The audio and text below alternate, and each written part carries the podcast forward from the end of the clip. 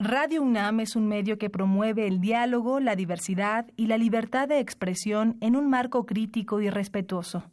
Los comentarios expresados a lo largo de su programación reflejan la opinión de quien los emite, mas no de la radiodifusora.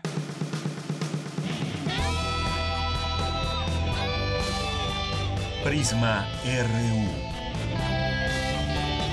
Relatamos al mundo.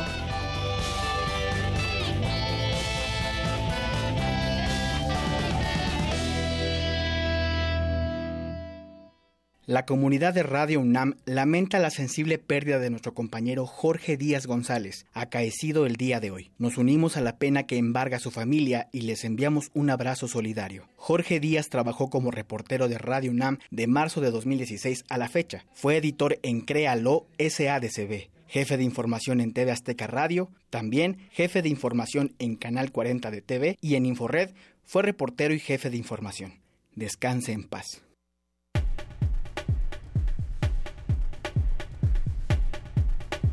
Hola, ¿qué tal? Muy buenas tardes a todos los que nos escuchan. Soy Virginia Sánchez y en nombre de mi compañera Deyanira Morán, pues les enviamos un cordial saludo y les agradecemos que nos estén sintonizando en este momento a Prisma RU. Y para empezar, pues vámonos con nuestro resumen informativo.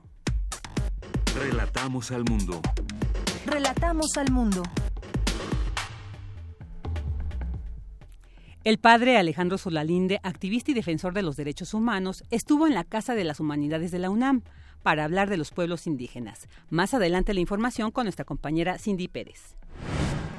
Académicos de la UNAM señalan que el movimiento de 1968 fue impulsor de la democratización del país, por lo que se debe seguir recordando y analizando. Los detalles con Dulce García. La UNAM preserva el archivo visual de pintura mural prehispánica más completo del mundo. Más información con Cristina Godínez. Y en nacionales, el gobierno mexicano solicitó al de Estados Unidos información adicional sobre los mensajes detectados de jefes de la organización criminal Guerreros Unidos involucrados en la desaparición de los 43 normalistas de Ayotzinapa en 2014, informó el fiscal especial del caso Iguala, Alfredo Higuera Bernal. Un tribunal federal de Hermosillo solicitó ejercer su facultad de atracción para resolver en definitiva el proceso penal contra 19 personas sentenciadas por la muerte de 49 niños en el incendio de junio de 2009. Un gobierno separado de los intereses de la sociedad detendrá las inversiones en el país, declaró Juan Pablo Castañón, presidente del Consejo Coordinador Empresarial. El candidato presidencial del PRI, José Antonio Meade, aseguró que si gana, mantendrá la evaluación docente a pesar de la oposición del magisterio de estados como Chiapas y Oaxaca. Por su parte, Andrés Manuel López Obrador, candidato de Morena, ofreció incorporar al próximo gobierno a diversos órganos autónomos a defensores de derechos humanos.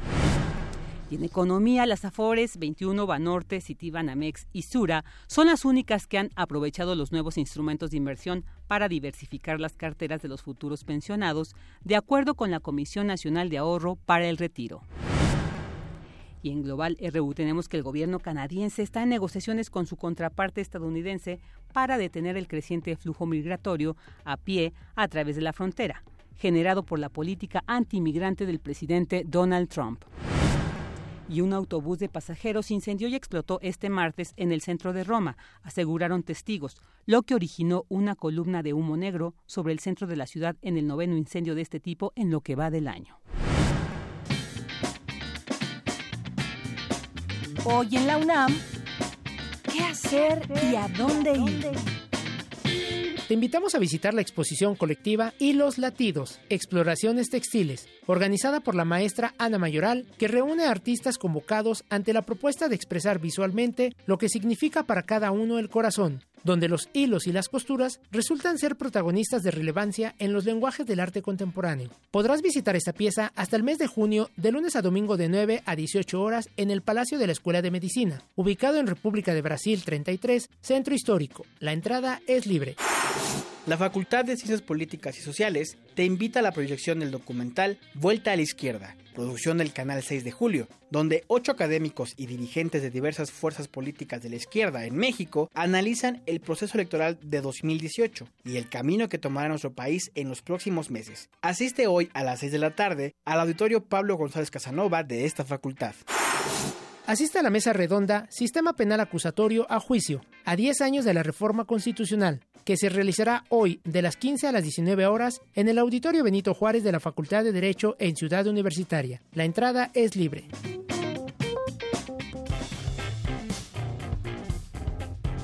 Campus RU. Y bueno, vámonos a nuestro campus RU. Académicos de la UNAM señalan que el movimiento de 1968 fue impulsor de la democratización del país, por lo que se debe seguir recordando y analizando. Escuchemos a Dulce García con la información. Vicky, muy buenas tardes a ti al auditorio de Prisma RU. 1968 es un año significativo y emblemático para el mundo por los fenómenos políticos y sociales que ocurrieron, así como el impacto que tuvieron para las generaciones posteriores. 50 años después, sigue siendo un referente que cobra sentido cuando se habla de temas como el de la lucha de la liberación sexual, la liberación nacional, los movimientos sociales y hasta los cambios en los marcos culturales. Para el doctor Jorge Cadena, investigador del Centro de Investigaciones Interdisciplinarias en Ciencias y Humanidades de la UNAM, el movimiento estudiantil de 1968 es parte del proceso de democratización, así como del cambio de las relaciones entre gobernantes y gobernados. Han cambiado dramáticamente las percepciones públicas y privadas de lo que son las protestas y los movimientos sociales, que muchas cosas han cambiado eh, también en eh, la manera de estudiar estos procesos sociales y de las actitudes políticas frente a ellos.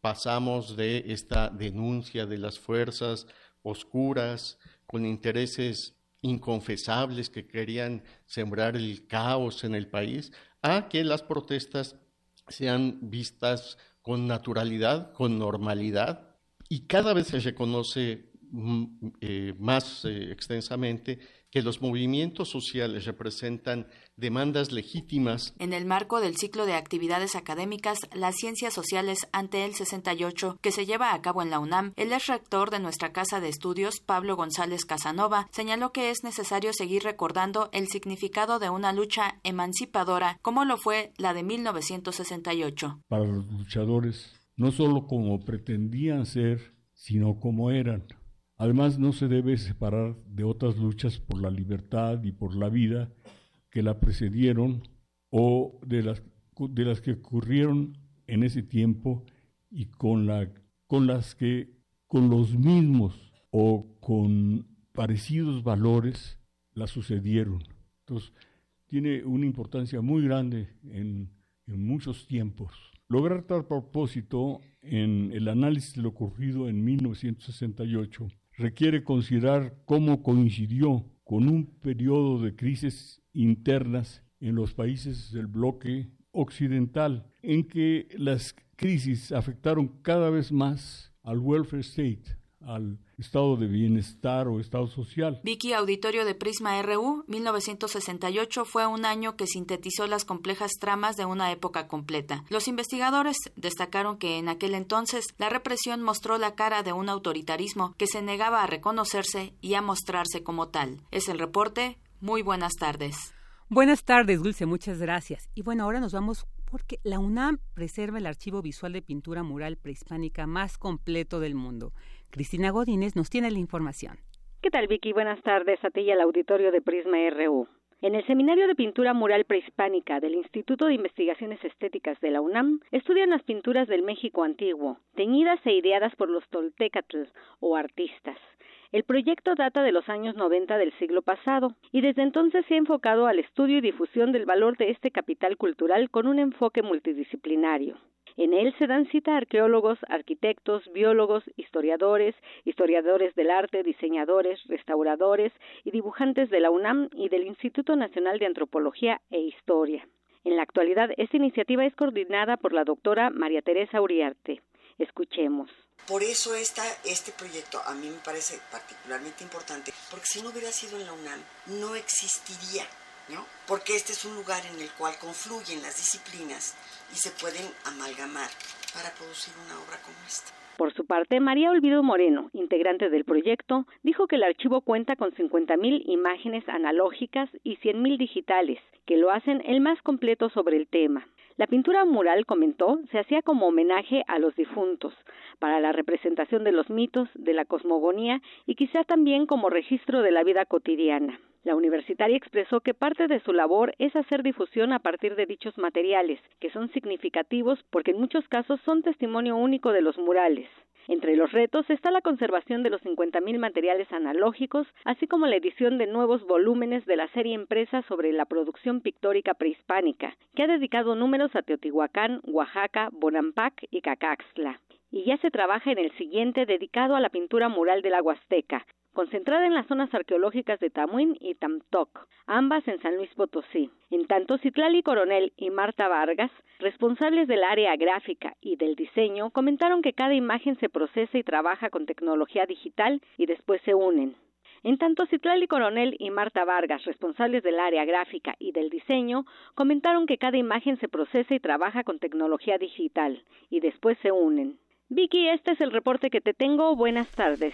Muy buenas tardes, Cristina, muchas gracias. Y bueno, pues ahora nos vamos con el señor Felipe de la Cruz, vocero de los padres de los 43 estudiantes desaparecidos de Ayotzinapa, porque pues queremos saber su opinión sobre este comunicado que el día de ayer la Secretaría de Gobernación la Procuraduría General de la República y la Cancillería mexicana, pues hicieron sobre el informe que la ONU Derechos Humanos eh, en México presentó eh, denominado Doble Injusticia, informe sobre violaciones de derechos humanos en la investigación del caso Ayotzinapa y bueno, eh, el gobierno mexicano y estas dependencias señalan que pues es un es un un informe que puede afectar el resultado de las investigaciones. Entonces, queremos saber su opinión. Muy buenas tardes, señor Felipe de la Cruz.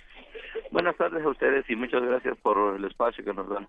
No, mire, y quiero invitarlo a escuchar, eh, nosotros estuvimos cubriendo precisamente este informe, donde Jan Jara pues eh, eh, empieza diciendo los objetivos ¿no? de este informe. Entonces, lo invito a que lo escuchemos pues para contextualizar esta, este comunicado del gobierno para ver de qué, de, a, qué se están refiriendo, de qué, qué, están criticando. A ver, escuchémoslo, por favor. Primero, contribuir a la búsqueda de verdad y justicia en el caso Ayotzinapa. Segundo, contribuir a la lucha contra la impunidad, las desapariciones y la tortura en México. Destaco, la tortura debe ser rechazada cualquiera que sea el delito que se persiga o se impute al detenido y queremos ayudar el público mexicano a entender que oponerse a la tortura no significa estar a favor de los delincuentes. El tercer objetivo es contribuir a la discusión pública, abierta, sobre la necesidad de la transformación de la Procuraduría General de la República a una Fiscalía General que implique, implique además de un cambio de nombre, una auténtica transformación sea una institución independiente y profesional. Bueno, escuchemos a Jan Harap sobre este informe. Señor Felipe, ¿qué representa para ustedes este comunicado emitido por el gobierno federal donde pues de alguna manera desconoce este informe de la ONU? Mm, de hecho, nosotros este, vemos claramente cómo el gobierno de México pretende cerrar el caso insistiendo en la verdad histórica. ¿Cómo es posible que traten de criticar un trabajo de, de años del relator de la ONU en México únicamente con la intención de contribuir a llegar a la verdad de la justicia, justificando que el informe no es como lo rinde Jan Harap aquí en México, que va a entorpecer las investigaciones, pero ¿cuáles? Si la Procuraduría General a tres años y casi cuatro meses que llevamos en este crimen de Estado, no hemos avanzado un centímetro a las investigaciones que nos pudieran llevar a la verdad, siguen aferrados a su verdad histórica, a que los jóvenes terminaron su vida en el basurero de Cocula, quemados todos con sus pertenencias, cuando hoy sabemos que los jóvenes fueron separados en grupos y que bueno, el trabajo de, de la Comisión Interamericana en representación del GIEI nos deja en las manos a los padres de familia, al pueblo de México, un informe con recomendaciones que hasta el día de hoy pues han hecho omiso y, no quieren de llevar a cabo esta línea porque saben que nos van a llevar a la verdad. Eh, rechazamos totalmente la opinión que la representación de México en Ginebra en, del documento que entregan porque definitivamente es un descaro, un algo que no podemos ni siquiera asimilar todavía, el que digan que va a establecer las investigaciones cuando no nada más lo dijo Jan Harap, ya lo había dicho este el grupo de expertos independientes en su informe y únicamente, bueno, se va siguiendo la línea de la investigación y para nosotros es la única verdad que existe. Si no defendemos a los delincuentes, al contrario, que sean castigados, pero sí defendemos la verdad, la justicia, porque es necesario que este crimen no quede en la impunidad. Claro, y ustedes también han mencionado de que al parecer estas son señales de que el Estado pues lo que pretende cerrar el, ya el caso eh, pues en este en este en estos tiempos donde pues quienes confeccionaron dicen la llamada verdad histórica pues están por dejar sus posiciones de poder. Entonces, ante esta situación, ¿ustedes qué tienen pensado realizar? ¿Qué plan de acción? Bueno, mire, nosotros como padres de familia y como víctimas, pues no hemos cesado en la intención de que primero no pase desapercibido que no hay respuesta aún. Y los padres de familia y alumnos de Octinapa seguimos en un movimiento que no termina, porque sabemos que vamos a llegar a la verdad y a la justicia, no nos pueden detener. Precisamente hoy en República Dominicana se reunieron eh, los representantes del gobierno de México con la Comisión Interamericana de Derechos Humanos y una comisión de padres de familia de los 43 para pues aceptar compromisos que puedan permitir la permanencia de, la Comisión Interamericana en México a través del mecanismo de seguimiento. Y estamos en espera del informe que va a rendir el mecanismo de seguimiento después de un año de trabajo y a ver qué resultados también nos vienen a dar a las víctimas y al pueblo de México.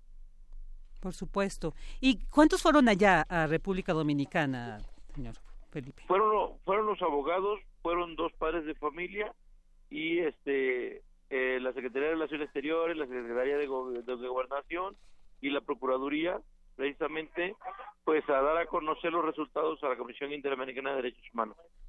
Muy importante, un espacio muy importante para seguir pues difundiendo y, y ahí eh, seguir construyendo también todos estos elementos pues para llegar a la verdad y, y pues no seguir esta línea que el, Estado mexicano pues ha dictado de, de querer cerrar el caso.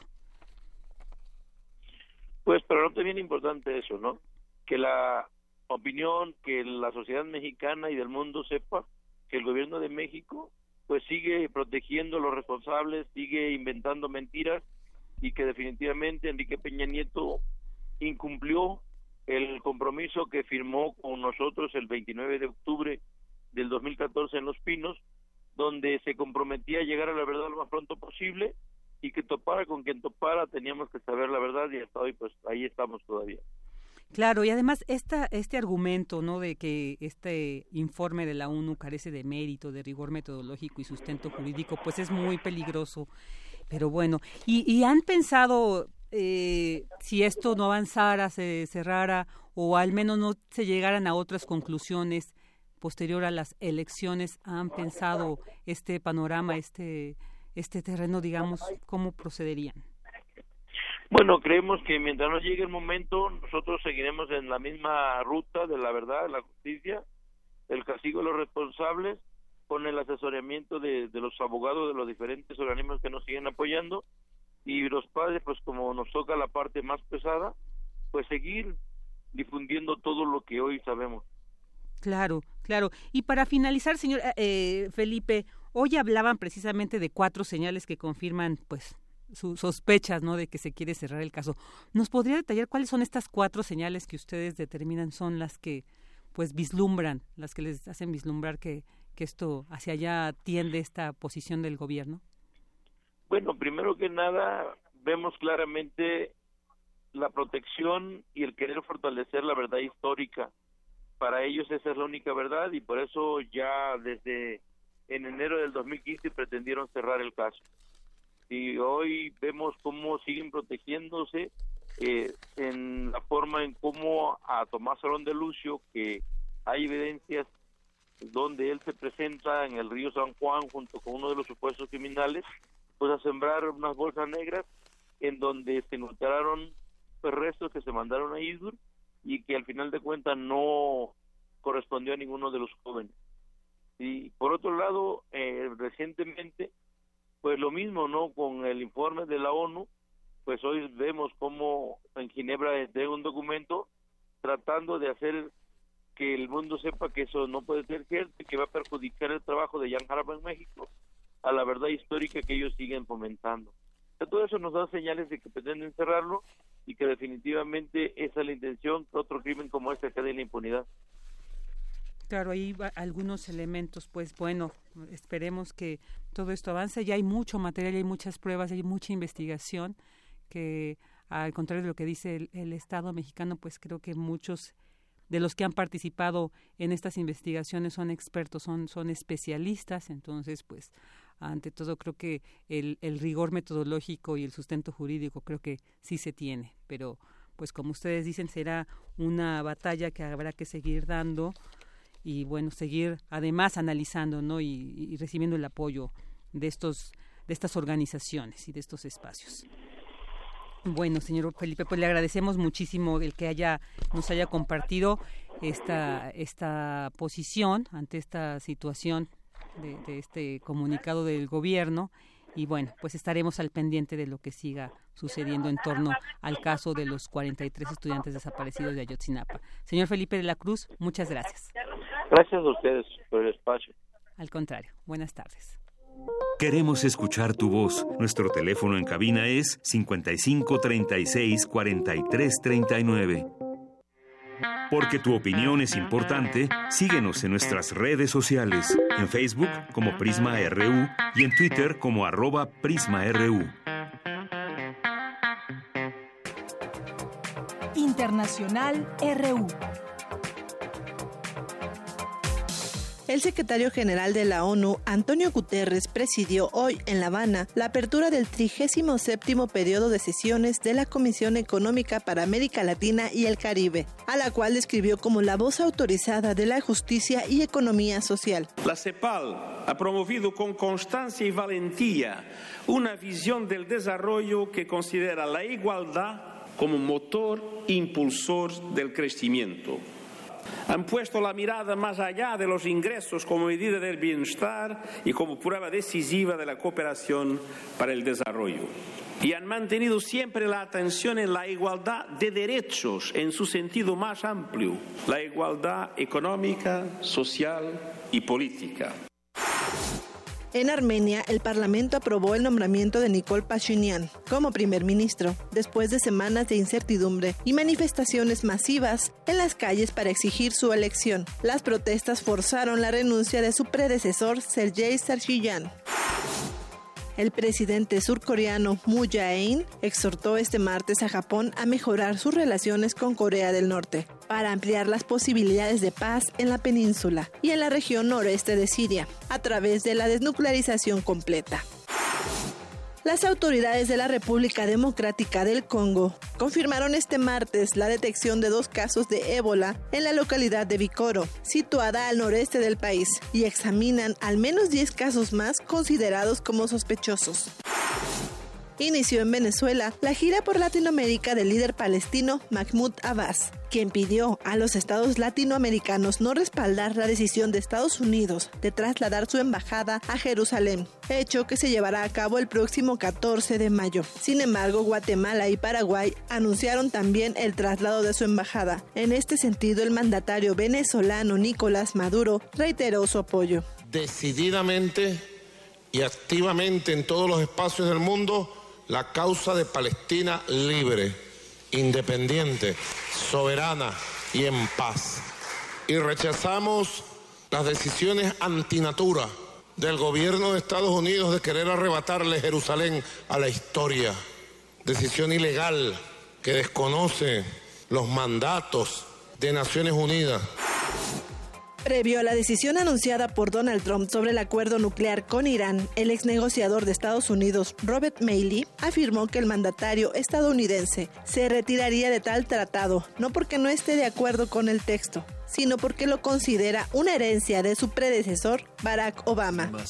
En base a todo lo que he escuchado aquí y de los europeos, al parecer el presidente Trump quiere salir del acuerdo nuclear, no porque no está de acuerdo con el contenido, sino porque el acuerdo es parte de la herencia de Obama.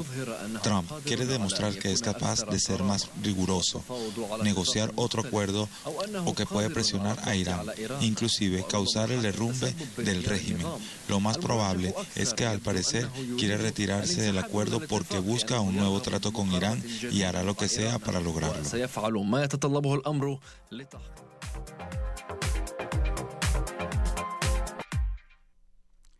Bueno, ya son una treinta de la tarde y estamos de regreso aquí en Prisma RU.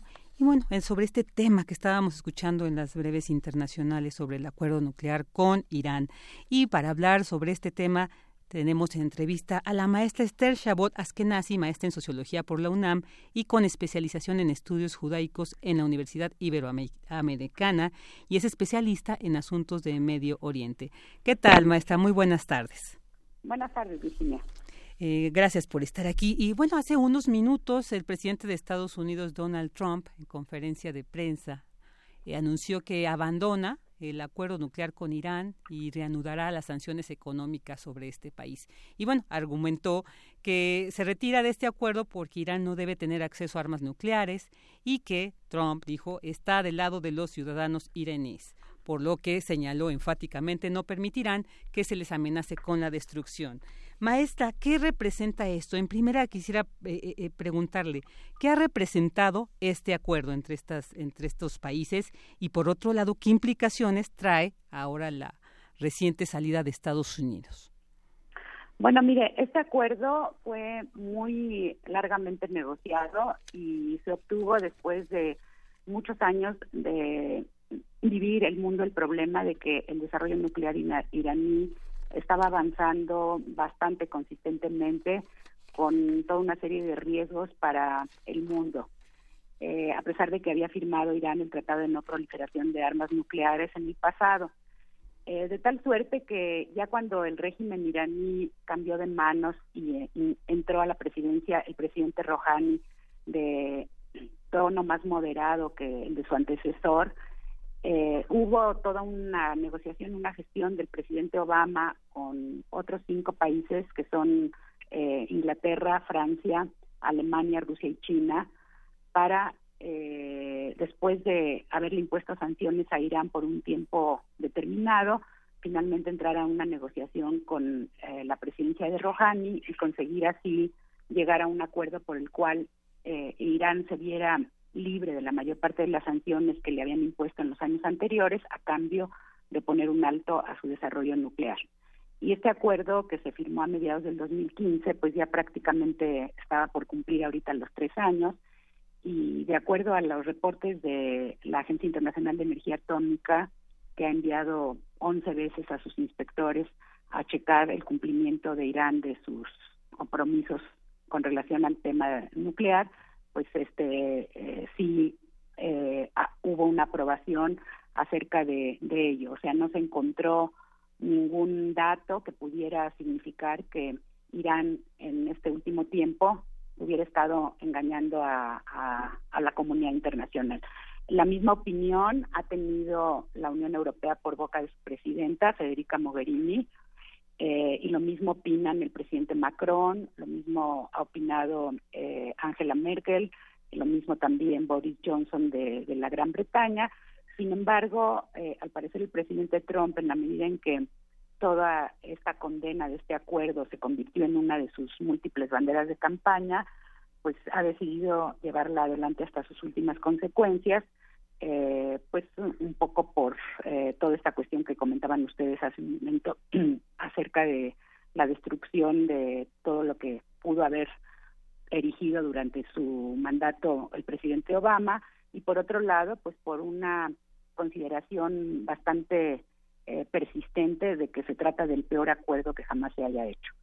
Ahora, una vez que Estados Unidos se sale, creo que el panorama se convierte en un panorama mucho más confuso, eh, mucho más amenazante, porque ya de hecho como que le deja las manos libres a Irán probablemente para pues tomar medidas eh, que le puedan representar una represalia ante esta traición, digamos, que le hizo el presidente Trump al salirse del acuerdo. Por otro lado, también está por verse cuál va a ser la decisión de los otros cinco firmantes del acuerdo.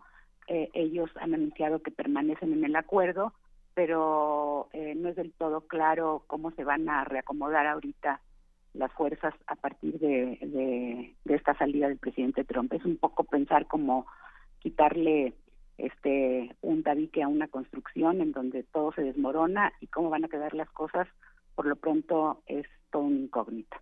Claro, y, y, y ver ¿no? también cuál va a ser la, como usted bien lo mencionaba, la respuesta de Irán. Y esto tendría implicaciones más allá también de, estas, eh, de estos países que firmaron el acuerdo, un, un efecto, digamos, en la política global, maestra. Pues eh, en la medida en que Irán es un actor fundamental en el eh, gran panorama musulmán del mundo, por ser quien conduce toda la causa del Islam chiita que está actualmente en una pugna abierta con el Islam sunita que está representado por Arabia Saudita y sus aliados. Bueno, pues esto significa, por supuesto, un, yo creo que una mala noticia porque en cierta forma Irán ahora puede comenzar a tomar eh, posturas eh, más agresivas en contra de, sus eh, rivales sunitas y también lo que puede ocurrir, y que eso era uno de los grandes temores de quienes firmaron con Irán el acuerdo, es que si Irán reanuda efectivamente el desarrollo nuclear eh, en estos momentos, eh, Arabia Saudita no se va a quedar atrás y va a intentar eh, pues competir y contrarrestar la influencia chiita mediante su propio desarrollo en ese sentido. Entonces, eh, sí, sí creo que de ninguna manera el abandono de Estados Unidos del, del acuerdo es una buena noticia para el mundo. Creo que muchos de los conflictos que habían estado relativamente contenidos ahora pueden hacer este explosión y pues este tenemos uno más de los pues de, las consecuencias de, de, las políticas del presidente Trump que no han sido muy afortunadas en una gran cantidad de áreas. Claro, y maestra, se habla también que eh, uno de los eh, objetivos, digamos, de esta salida de Trump también podría ser el buscar la desnuclearización de Corea del Norte, ¿no? Precisamente también en este avance que se ha tenido entre las dos Coreas y ahora esta situación de la salida de Estados Unidos de este acuerdo, pues algunos eh, eh, especialistas, algunos analistas dicen, bueno, también se perfila hacia allá, digamos, eh, ahora eh, esta política recia contra Corea del Norte. ¿Usted cree que realmente así pueda pasar? Pues eh, sin poder adivinar cómo se vayan a dar las cosas, lo que a, a mí me dice mi lógica es que al contrario, si se está tratando de conseguir un acuerdo más o menos confiable de que Corea del Norte se desnuclearice, creo que el comportamiento que está teniendo ahorita el gobierno norteamericano es un comportamiento que no es muy alentador para los líderes de Corea del Norte en el sentido de que pues la ecuación a la que ellos podrían llegar es a que si Estados Unidos eh, decidió salirse nada más así porque sí de, un acuerdo que tenía firmado con Irán, igual puede hacer lo mismo con ellos en un tiempo determinado. Entonces, como que la confiabilidad de Estados Unidos como nación, como país, en cuanto al cumplimiento de sus compromisos, queda en entredicho con esta decisión de Trump de salirse. Y realmente, pues, eh, si yo fuera el eh, Kim Jong-un, yo diría, caray, pues no sé si me conviene firmar un acuerdo con los Estados Unidos, porque así como el presidente Trump rompió de manera arbitraria y unilateral eh, el acuerdo con Irán, pues al rato me puede hacer lo mismo. Claro. Y entonces, y en este sentido, cabría la posibilidad entonces de una, un acercamiento entre eh, Corea del Norte e Irán. ¿Usted cree, maestra? Bueno, eh, la verdad es que geográfica y culturalmente no están dentro de la misma área. Uh -huh. Se sabe que sí han tenido contactos cuando Irán estaba activo en la construcción de su arsenal nuclear, pero no creo que ahorita eso sea un, un, un punto de, de, de, gran relevancia en la crisis actual. Ah, muy bien, muy bien. Ok, maestra. Maestra, pues algo más que nos quiera decir respecto a este tema y a esta salida eh, recientemente anunciada de Estados Unidos de este acuerdo. Sí, bueno, pues nada más que así como es incierto eh, eh, cuál va a ser el panorama global general que produzca esta decisión, también es incierto, por ejemplo, qué vaya a pasar en el frente interno en Irán, en el sentido de que eh, el presidente Rouhani, que fue quien en, pues este encabezó de algún modo dentro de su gestión la negociación con el grupo del G5 más uno para el acuerdo, ahora queda ante sus compatriotas como un presidente un poco este, timado o engañado o ingenuo o iluso por haber confiado en estos occidentales, llámese a estos occidentales Estados Unidos, ¿sí? Y que eso probablemente pues le va a restar un apoyo interno importante a Rouhani para poder mantener la política de reformas que supuestamente decidió emprender desde que tomó el poder. O sea que creo que aquí el problema mm, que también agrava la situación es que eh, las fuerzas reformistas en Irán eh, pierden en este momento porque de alguna manera son señaladas por los sectores duros, más antioccidentales, más fundamentalistas, más combativos, como ingenuos, naif, ilusos, que se dejaron engañar por una potencia occidental como Estados Unidos para después ser dejados, como decimos en México, chiflando en la loma. como en un principio, digamos. Sí. Ah, uy, que claro, claro, maestra. Bueno, maestra, pues le agradecemos muchísimo el que nos haya compartido tan importantes e interesantes eh, eh, su análisis, ¿no? Eh, usted es especialista en asuntos de Medio Oriente, entonces, ¿qué, ¿quién mejor para ampliarnos y clarificarnos mucho este contexto que se está viviendo con este acuerdo? Muchísimas gracias, maestra Esther Chabot. Por nada, buenas tardes. Buenas tardes. Porque tu opinión es importante, síguenos en nuestras redes sociales, en Facebook como Prisma RU y en Twitter como arroba PrismaRU. Queremos escuchar tu voz. Nuestro teléfono en cabina es 55 36 43 39. Bueno, ya estamos aquí de regreso y bueno, la UNAM tiene muchos espacios que a veces no alcanzamos a conocer o que no sabemos que existen y por eso es la importancia de esta sección que nuestra compañera Cristina Godínez nos prepara por los caminos del Puma. En esta ocasión nos presenta el laboratorio de San Pedro Mártir. Por los caminos del Puma.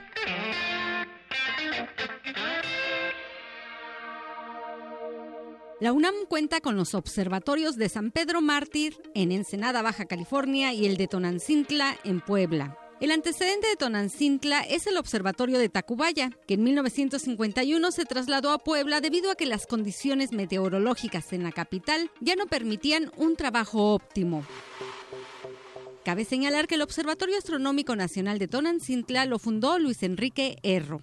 Escuchemos al maestro José Peña del Instituto de Astronomía de la UNAM. Luis Enrique Erro. Él solicitó y le concedió el gobierno la fundación del Observatorio de Tonancintla. Ahí en Tonancintla era un buen sitio en ese entonces y pues él ya se hizo cargo del, del, observatorio. Entre los asistentes en la inauguración fue el doctor Aro, que era también encargado del Observatorio de Astronómico Nacional. Y al poco Erro se retira y deja a Aro también como eh, director del Observatorio de Tonancintla, Astrofísico Nacional de Tonancintla. Y entonces Aro es el director de los dos observatorios, el Observatorio Astronómico Nacional y el Astrofísico Nacional de Tonancintla. Y eventualmente desmantela, porque la Ciudad de México creció mucho, entonces se lleva parte del instrumental al observatorio de Tonancintla y como ya el observatorio es parte de la CEP y parte de la UNAM, pues entonces eso se expandió.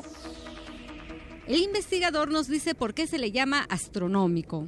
En aquel entonces sí valdría la pena hacerlo, porque astronómico quiere decir que, pues, por ejemplo, la parte principal que hacía el observatorio de Tacubaya era la participación en el proyecto de la Carta del Cielo. Y entonces tenían que determinar las posiciones y las magnitudes exactas de las estrellas, o sea, no hay mucha física metido en esto sino nada más la determinación de las posiciones. Astrofísico querría decir que a partir de las observaciones, pues uno puede interpretar sobre el origen de las estrellas y las causas que están haciendo que brillen y los colores que tienen y las composiciones químicas que tienen. Esa sería la diferencia. En los años 90 del siglo pasado, el crecimiento de las ciudades de Cholula y Tonancintla afectó la función del observatorio. Se hicieron demasiado grandes, se iluminaron las ciudades el cielo se hizo muy brillante y la técnica de ese entonces eran básicamente técnicas fotográficas. Entonces tenían que tomar placas fotográficas, pero con un cielo brillante las placas pues ya no pueden tener larga exposición. Entonces se buscó un nuevo sitio de observación y se encontró que en la Sierra de San Pedro Mártir ese sí reunía los requisitos. y pues Tonancintla se fue abandonando. Y luego para acabarla de amolar, al final del siglo pasado, principios de este, se dejaron de hacer las placas fotográficas. Lo que se utiliza actualmente son los detectores SD, que son muy eficientes, se nos permiten hacer observaciones de estrellas muy débiles y regresó. El observatorio se revivió, pero ahora más bien como un centro de docencia. Llevamos estudiantes y pues resurge. En realidad se utiliza bastante el observatorio, pero no tanto en la investigación, sino en la docencia. De los telescopios de Tonancintla, el de un metro de diámetro es el único que continúa en operación y sirve de apoyo a las actividades docentes de la Facultad de Ciencias y del Instituto de Astronomía de la UNAM. En la actualidad, el Observatorio de Tonancintla es un centro de docencia, investigación y difusión cultural. Es el maestro José Peña. El sitio es, es extraordinario, el viaje es largo. Tonancintla es una ciudad muy cercana a la ciudad de Puebla, pero no directamente a Puebla. Si uno está yendo de la Ciudad de México, va uno en la dirección hacia Cholula y de Cholula son unos 10 minutos manejando y ahí ve uno este los letreros que dicen observatorio o el INAOE. Llegan ahí al observatorio, ahí hay unos vigilantes y normalmente ya se habrían comunicado con nosotros y nosotros les decimos a los vigilantes que les permitan el acceso y siempre tenemos ya pues ahí gente que está en la mejor disposición para atender a los visitantes. Para Radio UNAM, Cristina Godínez por los caminos del Puma.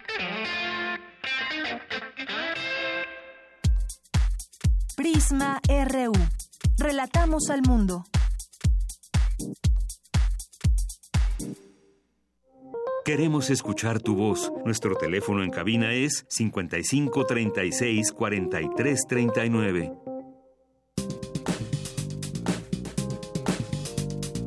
Cultura RU.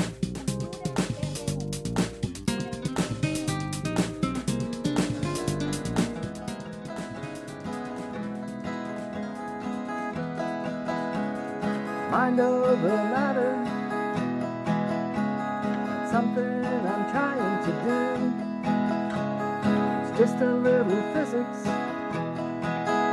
that keeps me apart from you. Mind over matter.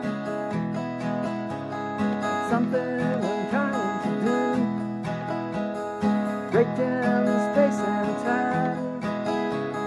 be together with you.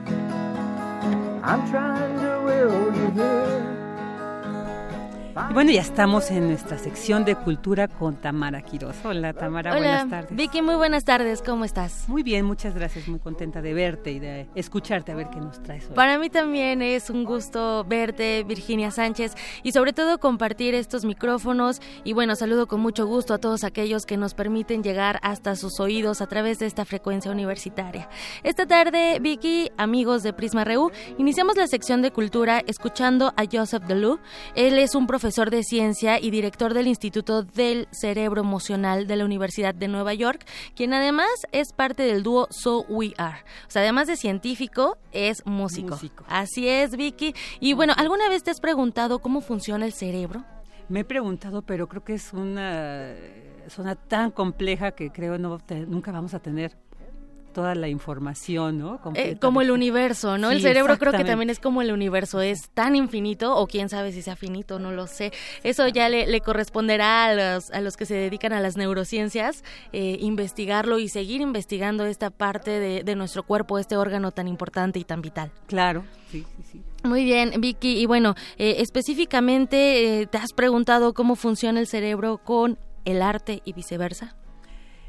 Eh, me he preguntado por esas emociones que de repente te dan al ver, escuchar una música que te gusta, esas emociones a veces indescriptibles, ¿no? In- in- Inefables. O cuando ves una pintura, todas esas emociones, pero claro, con certeza, ¿qué es lo que pasa en el cerebro? No lo sé. Pues de hecho, bueno, muchas partes del cerebro cuando escuchas música se activan y empiezan a Mm. ver colorcitos en, que no los vemos, pero sí se pueden traducir como esos sentimientos que tú ahorita mencionas. ¿no? sí, es, es- es claro. magnífico y Qué bueno, sí, pues eh, les cuento que la UNAM, a través de la Coordinación de Difusión Cultural, anunció hace algunas horas el programa de actividades que serán parte de el ALEF Festival de Arte y Ciencia, que en esta segunda edición se enfoca a la creatividad, así como los avances de la inteligencia artificial y también los poderes cognitivos del cerebro y los límites de la inteligencia, si es que hay límites.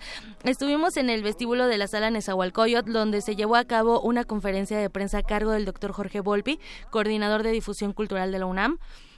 Eh, también estuvo Anel Pérez, el periodista cultural José Gordon, eh, bueno, Anel Pérez es secretaria técnica de vinculación de la UNAM, y también estuvo Juana Ayala Méndez, él es secretario técnico de planeación y programación. Vamos a escuchar parte de lo que dijo el doctor Jorge Volpi acerca de esta segunda edición del Festival El Aleph, y ahorita comentamos más de las actividades que se llevarán a cabo. Para mí es eh, un placer adicional porque si en la ocasión anterior dedicamos el festival fundamentalmente al terreno de la física, que de por sí es una de las eh, áreas principales en las que uno piensa cuando habla de ciencia, que a mí me ha interesado particularmente, eh, sobre todo en los últimos años, mi gran interés personal es en las neurociencias y es precisamente a lo que nos dedicaremos en esta ocasión en el ALEF a esta, como hace un momento me decía Pepe Gordon, que es nuestra otra gran frontera de nuestro tiempo. Eh, si en el siglo XX la física fue la ciencia emblemática del conocimiento y que llevó a la relatividad o a la mecánica cuántica, si en la primera mitad eh, del siglo XX fue así, si en la segunda mitad del siglo XX parecía que era la biología que nos iba a abrir claramente las ah, mayores expectativas sobre lo que significa ser, sobre lo que significa ser humano, particularmente a través del descubrimiento del ADN, de su escritura o la secuenciación del genoma humano. Eh, creo que este inicio del siglo XXI es el cerebro, eh, su poder y sus misterios los que marcan de manera emblemática las áreas de conocimiento esenciales de nuestra época. Por eso queríamos dedicarle a la neurociencia y a las preguntas incontables que desarrolla la neurociencia con el arte, la literatura en sus distintas manifestaciones. Y justo, Vicky, auditorio, hablando de literatura, muchos de ustedes se les hará familiar este nombre, el Aleph, porque es el título de un cuento del escritor argentino Jorge Luis Borges, donde concentra temas típicos de él como laberintos, la búsqueda del conocimiento, también el azar y la curiosidad, sobre todo eso, la curiosidad. Y así como en este cuento de Borges, donde el Aleph es uno de los puntos del espacio que contienen todos los puntos, la UNAM creó su propio Aleph, un festival de arte y ciencia, donde convergen artistas y científicos destacados de diversas áreas del conocimiento. Carlos Fuentes el escritor Carlos Fuentes decía que destruimos al otro cuando somos incapaces de imaginarlo. Por eso es indispensable entender cómo se genera el proceso de la empatía, también eh, conocida como neuronas del espejo. Bueno, es que realmente eh, en, esta plática eh, decían que el ponerte en los zapatos del otro viene desde un proceso neuronal, Vicky. O sea, no nada más es como de, ay, si quiero ponerme, no hay unas eh, neuronas que trabajan en nuestro cerebro y bueno, la primera vez que se descubrieron estas neuronas espejo eh, fue, bueno, son de la empatía o mejor conocidas como espejo, fue en el contexto de la experimentación con animales, concretamente con monos. El equipo de Giacomo Rizzolatti los identificó en la especie macaca nemestrina y se localizaron en una corteza premotora, premotora, la cual está especializada en planificar, seleccionar y ejecutar movimientos. Sobre esto habló el ensayista y periodista cultural José Gordo. Vamos a escuchar.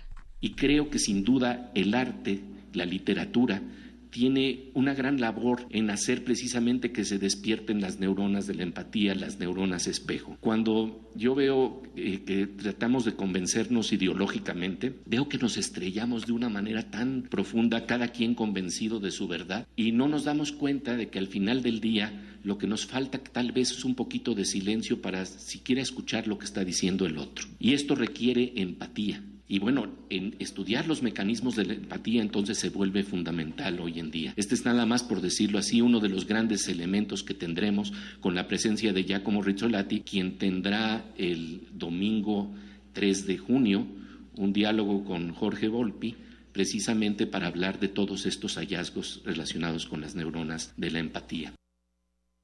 Las neuronas espejo. Así es, la empatía. Es, es muy... A veces no es fácil tener empatía con algunas personas, ¿no? Claro, y, y, como lo dice eh, José Gordon, pues yo creo que son muy necesarias. A veces tendríamos que activarlas más en estos tiempos, ¿no? A veces. Sobre todo en estos tiempos en nuestro país, donde no podemos dejar atrás muchas cosas que están sucediendo en torno a, bueno, las distintas formas de violencia en las que vimos actualmente en este 2018. Claro. Empatía hay que usarla más seguido. Hay que usarla más seguido. Sí, tenemos que activar esas neuronas espejo. ¿Cómo, cómo será, Tam? ¿Cómo tendremos que activarlas? Pues tendremos que ir a, a este festival a este que festival se va a llevar a cabo el 30 de mayo, bueno, del 30 de mayo al 3 de junio para que vayan apartando. Y también les comento que en esta edición eh, eh, se contemplan cerca de 45 actividades artísticas. Habrá danza, el artista visual y coreógrafo japonés Hiroaki Umeda Hiroaki Umeda, presentará disposición acumulada y adaptarse a la distorsión, un espectáculo eh, dancístico que basa su diseño de iluminación en procesos neuronales, así que se entablarán diálogos no solo con el movimiento del cuerpo Vicky, sino también con los impulsos sensores de la tecnología. Va muy de la mano la ciencia, la tecnología y también nuestro cuerpo, nuestro cerebro y por supuesto no puede faltar la música en esta edición de El Aleph. Se une la UFUNAM, como siempre, eh, la Orquesta Filarmónica de la UNAM, y va a dar un un concierto especial dentro de este festival. También va a haber cine, a, va a haber cine, también hay una feria del libro, la cátedra, cátedra extraordinaria de fomento a la lectura José Emilio Pacheco organiza el encuentro New Creativity, Inteligencia Artificial y Creatividad, Futuro Aumentado. Este encuentro plantea interrogantes sobre cómo sería el arte creado por las máquinas o qué historias se desarrollarían a partir de la inteligencia artificial. La Filmoteca va a tener eh, un ciclo de cine también que eh, aborda estos temas de la inteligencia artificial. Y bueno, también con el apoyo de la Fundación BBV Abancomer se llevará a cabo el Hackathon Universo eh, de Letras. Este hackathon reúne a, bueno, va a reunir a jóvenes programadores en el Open Space México, que se ubica en la Torre Vancomer, con el objetivo de crear una historia a partir del desarrollo de un software y la utilización de herramientas digitales.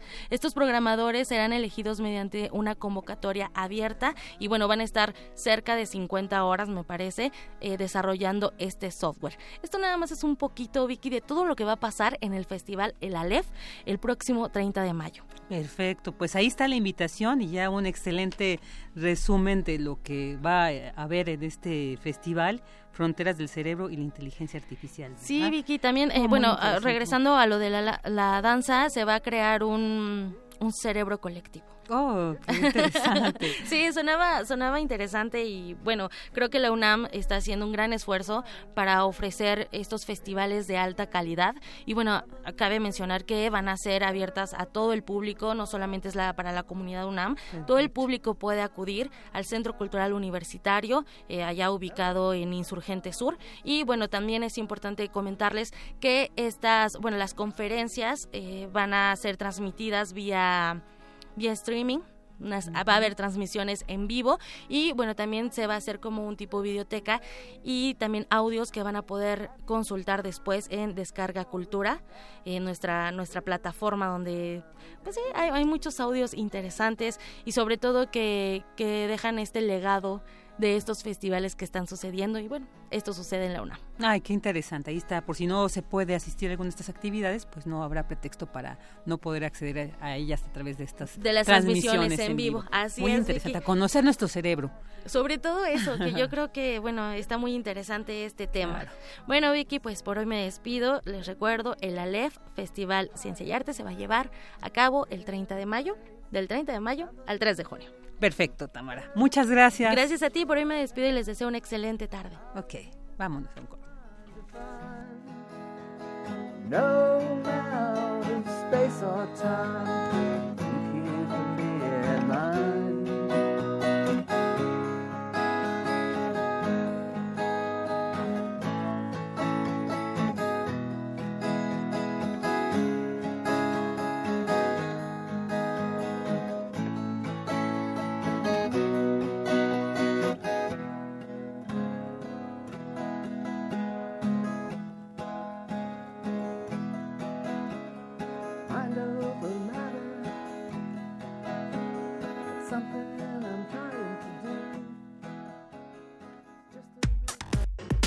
Relatamos al mundo. Relatamos al mundo.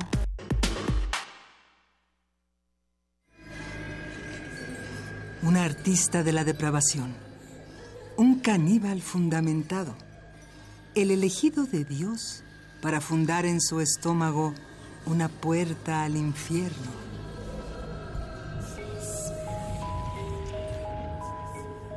Radio UNAM te invita a escuchar los relatos de erotismo y terror de Enoch en la puesta en escena La Confesión del Caníbal, de Sergio Rud. Director Eduardo Ruiz Aviñón. Todos los lunes de mayo a las 20 horas en la sala Julián Carrillo de Radio UNAM, Adolfo Prieto 133, Colonia del Valle, cerca del Metrobús Amores. Entrada libre. Comer o ser comido. Esa es la cuestión. Radio UNAM, experiencia sonora. En la felicidad de un estudiante al recibir la beca que tanto deseaba. En la seguridad que tienen quienes más lo necesitan de contar con su despensa. En la tranquilidad de la familia que recibe atención médica en la clínica cercana a su casa. En cada salario rosa que reconoce el esfuerzo que las amas de casa realizan día a día y en cada apoyo están los resultados de los gobiernos del PRI. Siempre con las mujeres, los estudiantes, los adultos mayores y las familias, está el PRI Estado de México. La mafia del poder es una basura, es una planadora que quiere aplastarnos. Descuídate un instante, uno solo, y estos desgraciados te aplastan. Te aplastan con sus abusos, sus robos, su corrupción y la inseguridad. Te aplastan con sus brutales aumentos a la gasolina, al gas, a la luz, a los medicamentos y al costo de la vida. Si quieres un cambio verdadero en tu vida, súmate al Partido del Trabajo. Juntos haremos historia. El PT está de tu lado. A bordo de la nave de la Resistencia existe una habitación que nunca se abre. Excepto la última hora del último día de la semana. Ahí- Ahí vamos a reírnos del mundo, a demoler los muros con canciones, a bailar en la posición que queramos. Todos eligen la música. Todos la disfrutan. Todos la bailan. El Buscapiés. Tú eres el alma de esta fiesta. Viernes, 22 horas. Por el 96.1 de FM. Radio UNAM.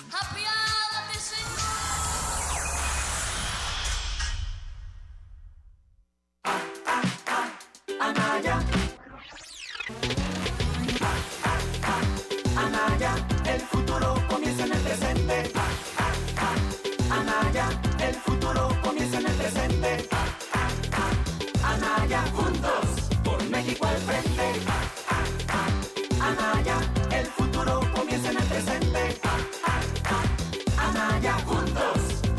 Por México al frente. Ricardo Anaya, de frente al futuro. PAN. Marta, como maestra, ¿qué es lo que más quieres? A mis alumnos y a mi país. Quiero seguirle cumpliendo a México. un empleo seguro y que se respeten nuestros derechos. Certeza laboral, seguridad social y un salario justo. ¿Quién mejor que la maestra Silvia Luna para que nos represente en el Senado? Hola, Marta. Hola. Tu lucha es mi lucha. Por eso quiero representarte en el Senado. Silvia, cuenta conmigo. Con Nueva Alianza es de ciudadano a ciudadano. Este primero de julio, vota por los candidatos a diputados y senadores de Nueva Alianza.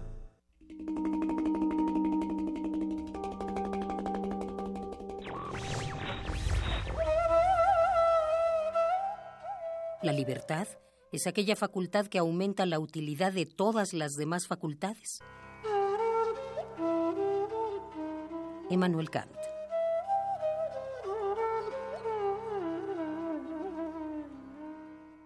Radio UNAM. Una orquesta en la cocina Cuarteto de cuerdas en el auto. y un violonchelo solista sentado en el sillón favorito de la sala. Orquesta Filarmónica de la UNAM. Desde la sala Nezahualcóyotl, Escucha los conciertos los domingos al mediodía. desde la comodidad de tu casa. 96.1 FM. Radio UNAM.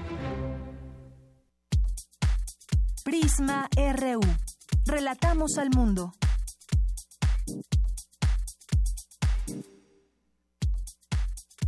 Tu opinión es muy importante. Escríbenos al correo electrónico prisma.radiounam@gmail.com.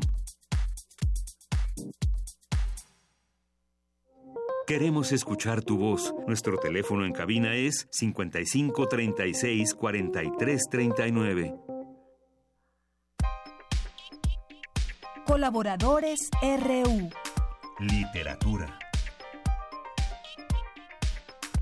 Y bueno, ya estamos aquí de regreso, son las 2.05 de la tarde y vamos a escuchar que ya está del otro lado de la línea nuestro compañero Alejandro Toledo, ensayista y miembro del Sistema Nacional de Creadores de Arte, quien nos va a hablar el día de hoy sobre los 80 años del nacimiento de Carlos Monsiváis. Hola, ¿qué tal Alejandro? Muy buenas tardes. ¿Qué tal Virginia? ¿Cómo estás? Muy bien, muchas gracias. Aquí, a la expectativa de qué nos vas a decir sobre Carlos Monsiváis. Revisando mi biblioteca encontré entre otras cosas, eh, la, la, biografía precoz de, de Carlos Monsiváis. yo creo que su primera publicación, bueno, publicó creo que en, el mismo año una antología de poesía mexicana, pero como obra ya de, de autor. Él, eh, lo primero que hizo, eh, según un proyecto de Manuel Carballo, en el que intervinieron Sergio Pitolo, Salvador Elizondo, Juan García Ponce, entre otros, fue hacer una biografía en unos tomos que se llamaron nuevos escritores mexicanos del siglo XX presentados por sí mismos, ¿no? Era como apostar a los a los nuevos creadores de ese momento, ¿no? Monsiváis tenía 28 años cuando publicó su esta biografía. Que según el currículum que viene atrás, había estudió en economía y en la Facultad de Filosofía y Letras. Se dice aquí que ha publicado, que había publicado en prácticamente todas las revistas y periódicos del país y en Radio Universidad tenía dos programas semanales. Uno era el cine y la crítica y otro era la semana en México, ¿no? que eran programas muy muy divertidos y que además tuvieron su, su importancia en el marco del movimiento estudiantil de 1968. Fue becario entonces del Centro Mexicano de Escritores, creo que lo fue dos veces también en el año 68, ¿no? Me interesaría ver cuáles fueron sus proyectos en ese momento. Y este y preparaba, dice aquí que preparaba una novela, una biografía de Salvador Novo y una historia del cine Eso era lo que prometía en 1966 Monsiváis. Creo que la novela no se le no se le dio. Este, su obra creativa así de ficciones se limita a un libro que se llama Nuevo Catecismo para para indios remisos, que son fábulas o intentos de cuento que en los que no no le fue muy bien quizá. Pero este eh, la, bueno la biografía fue una gran una gran apertura. En el prólogo este Carballo lo describe como humorista a pesar suyo no estamos hablando del Monsiváis que tenía 28 años y tenía al parecer tenía muy claras sus herramientas dice Carballo que eran la exageración la comparación la parodia y el entredicho, ¿no? que su modo de ser siempre este estuvo aliado al, al humor, ¿no? que es algo que en, lo que se mantuvo fiel, digamos, desde, desde sus comienzos hasta sus últimos libros, ¿no? describiendo eso en lo que vivimos ahora, que él le llamaba el, el apocalipsis, ¿no? Y el final de esta autobiografía precoz es muy chistoso porque dice, dice, no admiro a mi generación, la veo demasiado usida al régimen imperante. La recuerdo siempre ligada a las generaciones anteriores en el empeño de ahorrarse trabajo, de disfrutar lo conquistado por otros. La veo inerte, envejecida de antemano, lista para checar y reinar. Aunque desde luego admito y admiro y trato cotidianamente las excepciones, dice, las gloriosas, insólitas, renovadoras excepciones. Quizá ahí está pensando en Pitol o en Pacheco, que eran como sus compañeros de batalla, ¿no? Ellos tres eran un, pequeño grupo de, de jóvenes autores que estaban muy eh, eh, activos en, en estos años 60, ¿no? Y luego dice, me apasionan mis defectos, el exhibicionismo, la arbitrariedad, la incertidumbre, el esnovismo, la condición azarosa. No sé si pueda llevar a cabo una obra siquiera regular, pero no sirva para las finanzas o la política. Me aterra terminar, terminar la autobiografía. Tengo 28 años y no conozco Europa. Es así como cierra este, que es el primer libro de Monsiváis. yo digo que es una gran apertura de la, de la obra. Y uno se pregunta qué fue lo que consiguió en su carrera con este, con este inicio, ¿no? como te decía, la, novela creo que no, la, la ficción no se le dio muy bien. Este, pero en poco tiempo después, después del, del, del 68, en, en 1970, publica su primer libro ya este, de crónicas, que es Días de Guardar, ¿no? Que es, yo creo que es un clásico de la, de la crónica mexicana, es un libro que todavía se sostiene mucho y con nos reporta ese México que estamos tratando como de, de, dejar atrás, ¿no? Todavía de la, del prismo dominante. Retrata muy bien las instituciones que, que, tuvimos y, e incluye ya en el paisaje mexicano eh, asuntos como la manifestación del rector o la o la matanza de, de Tlatelolco, ¿no? Entonces, eh, es, digo, es ahora es fácil decirlo que, que ya toca esos temas, pero con Díaz Ordaz en el poder no se podía hablar de muchas cosas, ¿no? De, incluso hace poco leí una entrevista de con donde ella decía que, que hubo amenaza de, de bomba cuando se estaba imprimiendo la noche de Tlatelolco, ¿no? Entonces Monsiváis ya, ya, ya está como en la, entonces en la disidencia, es una disidencia que, siempre fue agradable por su, porque tenía el, contrapeso de la risa y del, y del humor, ¿no? Entonces, entonces es mucho lo que, lo que ha dejado ahora, digamos que cuando un escritor muere, depende de sus lectores, de que se mantenga vivo a través de sus lectores y de las ediciones y de, sus, pues, ya cuando no hay apariciones públicas, tenemos que irnos a los libros y rescatar lo, lo, que haya, ¿no? Y él, pues, hay Días de Guardar, creo que es, es un libro que, que va, me parece que va a permanecer. La antología de la crónica en México es, un libro básico en, las carreras de periodismo, en sus distintas ediciones. Tiene también una faceta como crítico literario, como ensayista, que me parece que es importante. Entonces, este, mi balance es que, que, va, que permanece, ¿no? No obstante las críticas, este, Luis González de Alba decía que cada vez que leía un párrafo de, de le sorprendía el, párrafo en sí mismo, pero no lo entendía. Y después se daba cuenta que había muchos, muchas lagunas, ¿no? Monsiváis escribía mucho y era, este, le gustaba la, la digresión, no, no se ajustaba a las formas rígidas del periodismo, sus crónicas eran ensayísticas o sus ensayos eran cronicados, ¿no? Pero todo eso es, es parte de un estilo que tal vez él, él creó y que él, impuso, ¿no? Claro, claro, un gran...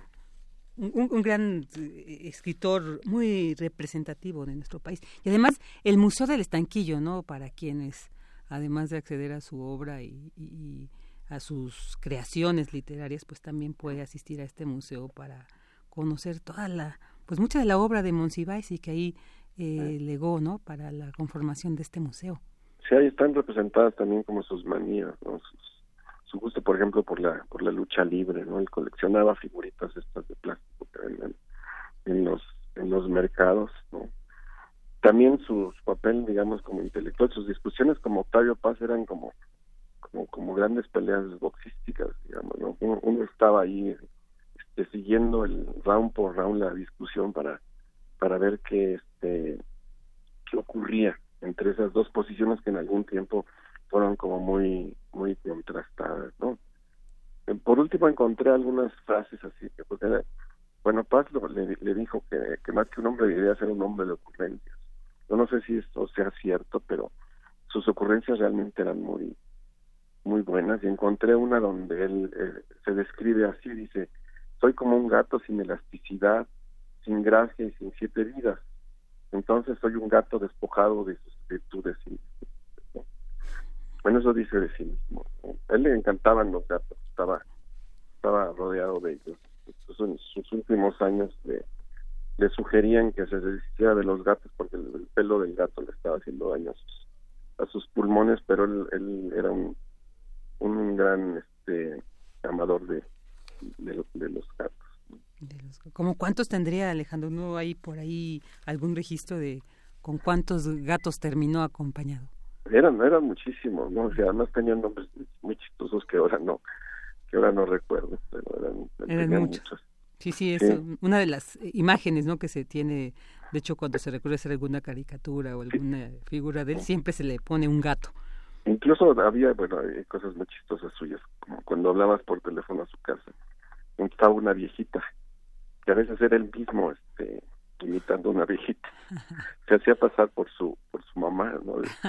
Hay quien dice que una vez lo encontró incluso disfrazado disfrazado de viejita y en su casa, que, recibía a la gente así como, ay, ahorita viene Carlos, fingiendo la voz. creo que el humor es, es, de agradecerse, ¿no? Porque mucho de lo que lo que logró fue a través de, del humor, un humor crítico, ¿no? Un humor este antisolemne, digamos, que bajó muchas de las instituciones que había de la política, ¿no? Este, atrevió a burlarse de ellas y celebró siempre la, la cultura popular, ¿no? También fue un muy buen lector, que es, un ángulo que yo creo que deberíamos trabajar más. Revisar sus ensayos y ver este, su, su rescate, esa biografía de nuevo que anuncia aquí, de algún modo está, es, es, este sí fue concluida, e incluso él rescató aquel libro este eh, que, escandaliza mucho, que se llama La Estatua de Sal de Novo, donde cuenta sus andanzas homosexuales por, por el centro de la Ciudad de México. ¿no?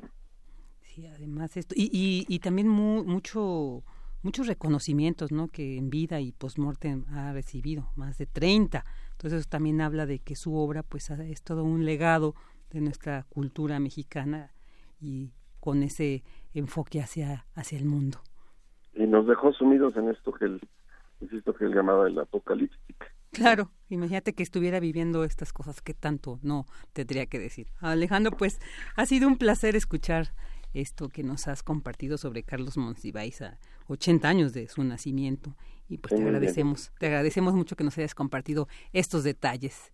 pues gracias a ti, Virginia. Gracias, muy buenas tardes, Alejandro. Nos vemos, adiós. Hasta luego. Relatamos al mundo. Relatamos al mundo.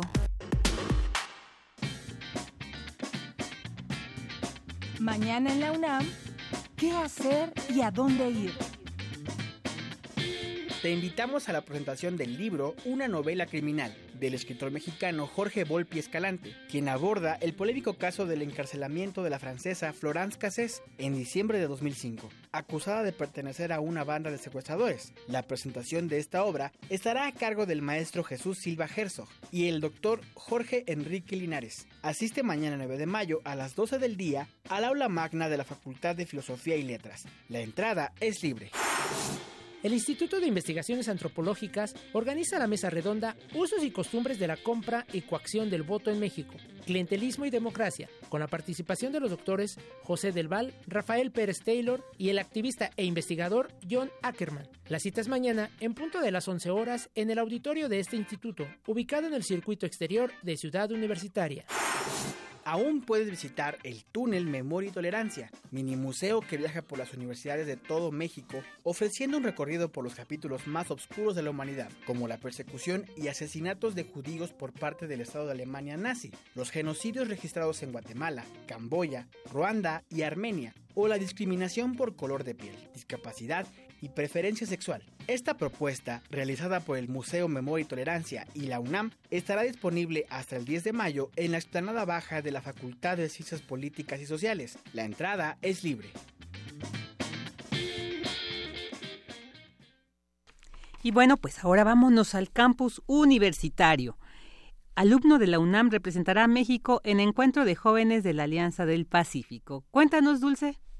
Saludo al auditorio de Prisma RU. Miguel Ángel Trinidad Rodríguez, alumno de la Facultad de Estudios Superiores Zaragoza, fue electo por el Gobierno de la República a través del Instituto Mexicano de la Juventud, de las Secretarías de Relaciones Exteriores, Educación Pública y Economía, y apoyado por el Gobierno de Suiza y una empresa privada para acudir al tercer encuentro de jóvenes de la Alianza del Pacífico 2018 en Cali, Colombia, del 28 al 30 de junio próximos. El evento se da en el marco del Mecanismo de Integración Regional Alianza Pacífico y el alumno de la FE Zaragoza llevará la representación de México en el rubro Jóvenes Agentes de Cambio. Ahí presentará su proyecto Educación por México, que busca combatir la deserción escolar en el país a través de un instrumento estandarizado que mida las causas que él comenta. Que son entorno familiar del alumno, infraestructura de la educación, desarrollo del docente en el aula y proyecto de vida escolar del alumno. Evaluando estas cuatro dimensiones en un instrumento que nosotros pensamos estandarizar y que no existe, que nosotros estamos haciendo, podemos que hacer comparaciones estadísticas por municipios y por estados. El universitario indicó que el instrumento estandarizado se vale de la perspectiva psicológica que él conjunta con un trabajo de gestión a nivel federal y legislativo. Él propone ir a las comunidades con este método para conocer la percepción de los alumnos y saber cuál es su problema real. La finalidad es conocer qué es lo que en verdad necesitan. Miguel Ángel Trinidad Rodríguez estudia psicología para eso. Es importante, dice, ver a la gente, pues hay quienes quieren combatir todo con un cambio de ley, con una modificación a una institución o a la creación de un órgano autónomo sin consultar antes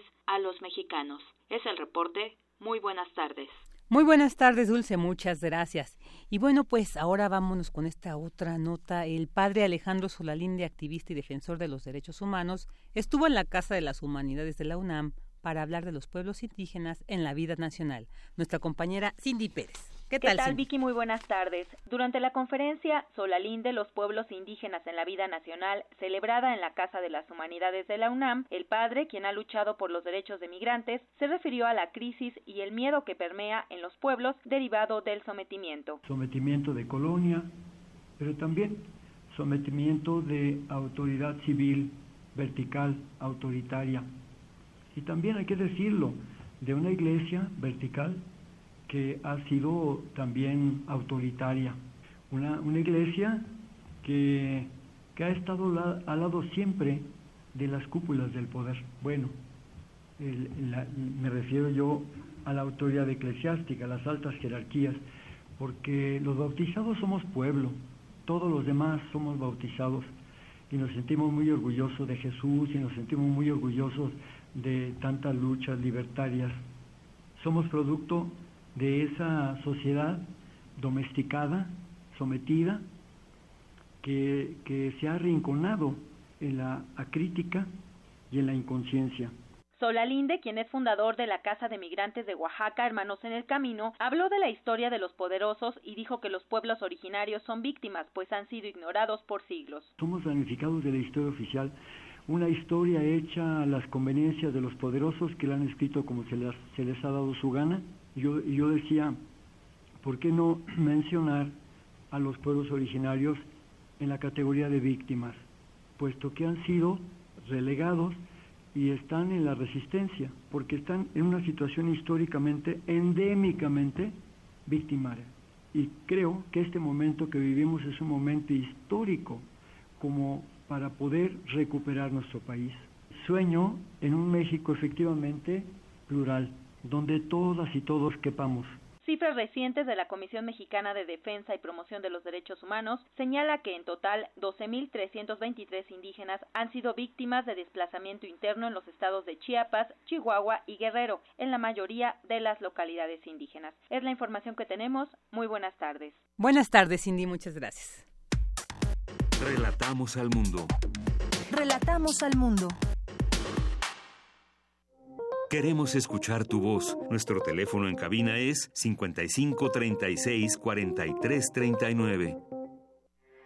Porque tu opinión es importante, síguenos en nuestras redes sociales, en Facebook como Prisma RU y en Twitter como arroba PrismaRU.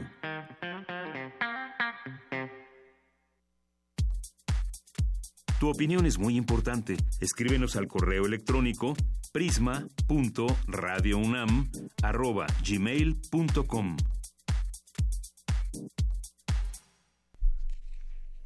Y bueno, pues ahorita nos vamos eh, con, con una nota de mi compañera Ruth Salazar que nos va a hablar sobre la migración, un tema que ahorita pues está eh, cuestionando si se encuentra en las plataformas de los candidatos a la presidencia o no, qué tanto se está hablando, abordando este tema, pues fundamental sobre todo por lo que se está viviendo ante las políticas agresivas de Donald Trump. Escuchemos a Ruth Salazar.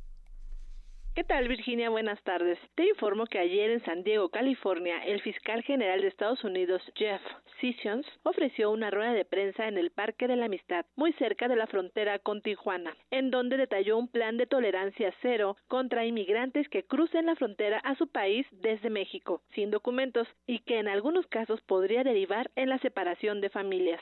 El funcionario indicó que se mantendrá la medida que separa familias solo en los casos de que el padre o la madre sean procesados por haber cometido un delito o haber entrado ilegalmente al país. También habló de los 35 jueces que son enviados a la frontera para procesar de forma más rápida los procesos de asilo político que se reciben en esta región. De esta manera, el Departamento de Justicia estadounidense llevaría todo caso de cruce irregular, de traficantes de personas y niños, así como de quienes hagan declaraciones falsas a un oficial de inmigración.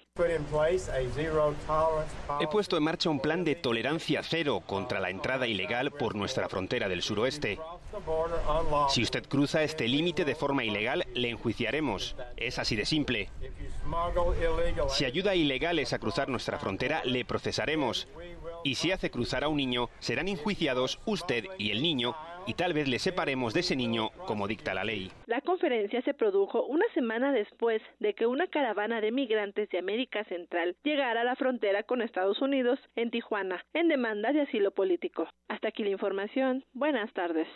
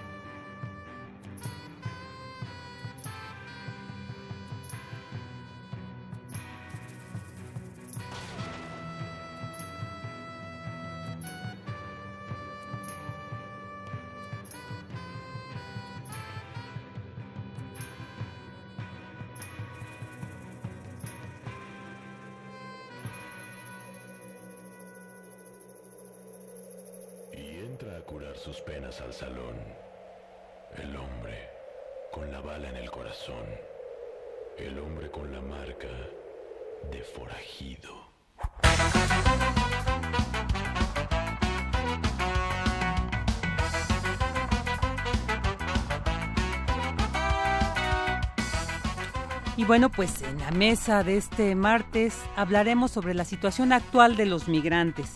Y para ello, pues nos acompaña aquí en el estudio Eleazar Hernández, migrante y, e integrante de Deportados Unidos en la Lucha. Buenas tardes, Eleazar. También en la línea tenemos a la doctora Leticia Calderón Chelius, doctora en Ciencias Sociales con especialidad en Ciencia Política por la Flaxo México y pertenece al Sistema Nacional de Investigadores Nivel 2. Además es miembro de la Academia Mexicana de Ciencias y coordina el grupo de xenofobia dentro de la red Integra con ACID. Además es coordinadora de la página web www.migrantólogos.mx. ¿Qué tal, doctora Leticia? Muy buenas tardes. Aquí encantada de estar con ustedes. Muchas gracias, igualmente. Y también eh, estamos esperando a que llegue la doctora Alma Eunice Rendón, ya nos avisó que está por llegar. Ella es doctora en políticas públicas, experta en migración y prevención de la violencia y del delito. Fue titular del Instituto de los Mexicanos en el Exterior en la Secretaría de Relaciones Exteriores de 2012 a 2016 y es fundadora de Red de Jóvenes Viral y miembro del Secretariado Ejecutivo de la Organización Civil Nosotros, Nosotras. Y bueno, pues empezamos la mesa aquí con Eleazar y, y con la doctora Leticia para hablar esta situación en las plataformas que han presentado los candidatos a la presidencia. Se ha hecho como un esbozo así respecto al tema. Ustedes, realmente han encontrado en alguna de estas propuestas, en alguna de estas plataformas, ese sentir, esas necesidades que los migrantes están pidiendo, se necesitan ante estas políticas, sobre todo en este contexto del, del gobierno de Donald Trump que ha sido tan amenazante, ¿no? sobre todo con los mexicanos. bueno, por parte de nosotros, de Deportados Unidos en la Lucha, propuestas que hayamos escuchado, desgraciadamente, muy vagas. Eh, eh, ellos como que la mirada la tienen hacia otro lado. Eh, no ven la realidad de nosotros, no ven la realidad del deportado, del, del retornado. creo que sería de, tarea de lujo que ellos pudieran voltear hacia nosotros, porque analizando a todos los candidatos hasta ahorita, no hay una sola propuesta que de verdad se nos haga interesante. tenemos casos muy, muy fuertes, Hace ocho días llegó un compañero en silla de ruedas. Nadie ha volteado a vernos, nadie ha volteado a ver qué pasa con uno que, qué necesidades tenemos, qué necesidad tiene alguien de, de, tornado cuando no tienes a nadie en la Ciudad de México ya. Esta persona fue 48 años en California, eh, no tiene familiares aquí y nadie ha visto por él, más que bueno, nosotros hemos estado ahí con él eh, buscando apoyos de parte de los grupos activistas que, que están ahí, la doctora Unicio, una de ellas que nos ha ayudado bastante, pero no, no tenemos ningún, este, ninguna propuesta que se nos haga interesante o que en realidad, digamos, ya están volteando a ver a todos los que estamos regresando, que nos están eh, regresando eh, por las malas, um, por este Donald Trump que, que tiene sus eh, es muy racista, no entendemos qué está pasando y no entendemos por qué el gobierno mexicano se está quedando con los brazos cruzados, no está haciendo absolutamente nada. Sí, claro, no, no se han sentido respaldados por el No, para nada, no, no, no, para nada. Doctora Leticia Calderón, ¿qué nos puede decir al respecto sobre este tema? Pues, primero que nada, un saludo por allá también a Deportados Unidos en la lucha, hoy con Eliazar ahí, que le mando un saludote, Virginia también. Pues yo comentar que en realidad yo veo que en esta etapa de promesas, hay lo que es interesante es que se puedan después cristalizar algunas, porque son muy vagas, muy generales, pero que en ese sentido también en el acento de las promesas está el rumbo que podría tener cualquiera de las opciones.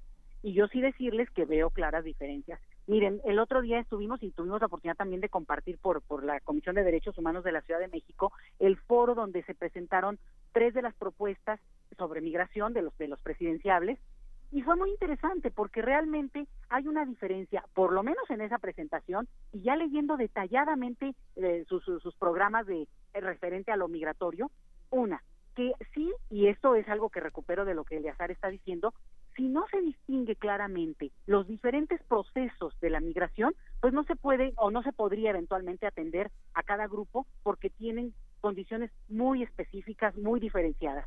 Pero en términos así muy generales, hay cosas donde yo sí veo, les decía yo que en las promesas también hay, hay digamos, eh, eh, formas o, maneras de ver diferente cada propuesta. Por ejemplo, una tiene que ver con que la, la, la, eh, doctora Olga Sánchez Cordero mencionó a nombre de la coalición de López Obrador, de, de esta coalición de Morena, eh, la, la posibilidad de que México, por ejemplo, tenga un trato muy diferente respecto al tránsito que pasa por nuestro país, una.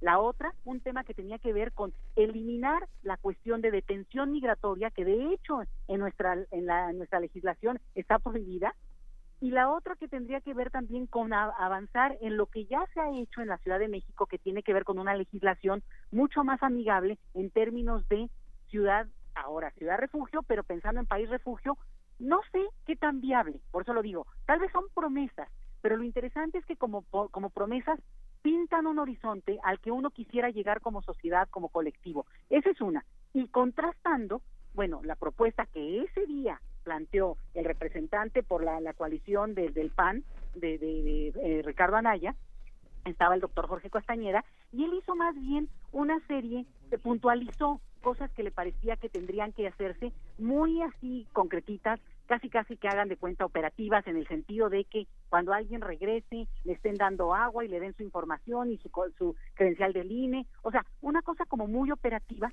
que ojo, a mí me llamó la atención porque no corresponde a lo que es bastante detallado y por cierto bastante interesante, que es la propuesta en papel de esta de esta coalición. Entonces, lo que estamos viendo aquí es tal vez uno, un, eh, escenario muy amplio, muy general, de que cada uno va diciendo y también dependiendo al público al que se le presente, ¿no? Hago mención de este evento porque era un evento de gente experta en temas de migración y de migrantes. Entonces, claramente ir a decir algunos lugares comunes, pues no, no servía demasiado porque pues ahí estábamos gente que hemos trabajado y conocemos de este tema hace tiempo. Pero yo creo que tiene razón Eliazar que en el tema del retorno es donde yo veo mucho más débil la postura de todos. La señora Margarita Zavala incluso eh, no menciona ni siquiera el tema en ese foro y yo vi su plataforma y es un tema que está ahí como de, nada más mencionado cuando creo que es uno de los temas más sentidos en este momento. Entonces yo lo, lo, lo plantearía así como algo general, pero no dejo de insistir. Son promesas, ojo, no son programas de acción, y en ese sentido sí hay que ver esas promesas cómo, cómo se podrían traducir en términos ya concretos. Claro, claro, Maestra, muy bien. Y tenemos ahora en la línea también a la doctora Alma Eunice Rendón Cárdenas. Ella es doctora en políticas públicas, experta en migración y prevención de la violencia y del delito. Fue titular del Instituto de los Mexicanos en el Exterior en la Secretaría de Relaciones Exteriores de 2012 a 2016. Ya la habíamos presentado, pero bueno, ya la tenemos en la línea. Muy buenas tardes, doctora Rendón. ¿Qué tal? Hola, muy buenas tardes. Muchas gracias. ¿Qué nos puede decir sobre este tema que ya abordamos con Eleazar y con la doctora Leticia Calderón, sobre esta ausencia, digamos, eh, concreta, eh, eh, bueno, sobre esta este asunto concreto de la migración, de cómo se va a tratar dentro de las plataformas de estos candidatos y que pues lo, hemos visto pues difuso, ¿no? no Como bien lo decía la doctora Leticia Calderón, como un poco en términos muy abstractos, pero nada concreto. ¿Qué nos puede usted decir al respecto? Mira, nosotros eh, eh, desde Agenda Migrante hicimos un análisis de las plataformas de todos los candidatos. En términos de la plataforma, que, que, que ahí creo que ya se mencionaba, hay dos cosas. Uno es la cosa que dicen, las cosas que dicen tanto el equipo de los candidatos como los candidatos, y otra la que tienen escritas en sus plataformas. Y creo que esto pasa en todos los casos. Los que más pobres tienen las plataformas escritas son el Bronco, que en realidad no tiene ninguna propuesta, ¿no? Eh, más que una que dice bajar impuestos para incentivar la, la, inversión privada y generar empleo para que la gente no tenga que irse. Es la única propuesta que hay del Bronco y Margarita tiene cuatro o cinco puntos, pero la verdad bastante generales de política exterior, más allá de lo que ella ha dicho. Y bueno, las plataformas más completas sí son las de Morena, las del PRI y las de la coalición PAN, PRD y Movimiento Ciudadano en cuanto a lo escrito. Hay algunas cosas que llaman también la atención de estas plataformas. Recordemos que también el candidato del frente hizo hace un par de semanas una rueda de prensa en donde dijo algunos puntos de lo que quiere trabajar, ¿no? Creo que el, lugar común en todos es la defensa.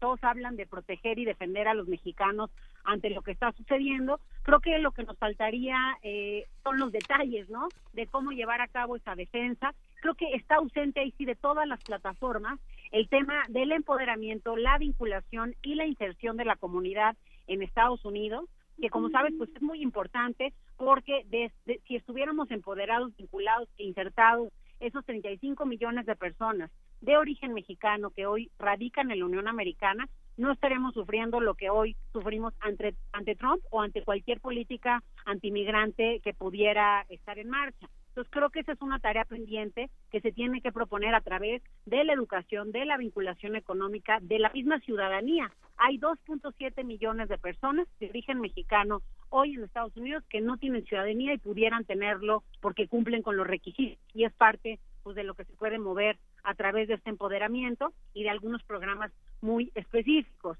En cuanto al tema de, retorno, también muchos hablan pues de, de de apoyar más las áreas de protección en los consulados. A mí me ha tocado varias giras con el INE en Estados Unidos con representantes de los partidos. Nosotros mismos como Agenda Migrante, en coalición con más de 10 grupos en Arizona, hicimos una agenda migrante con los con los partidos políticos, con los representantes y bueno, todos mencionaban tanto el, el, en la relación bilateral tener una postura más firme, pero creo que nos falta el detalle de la postura firme, ¿no?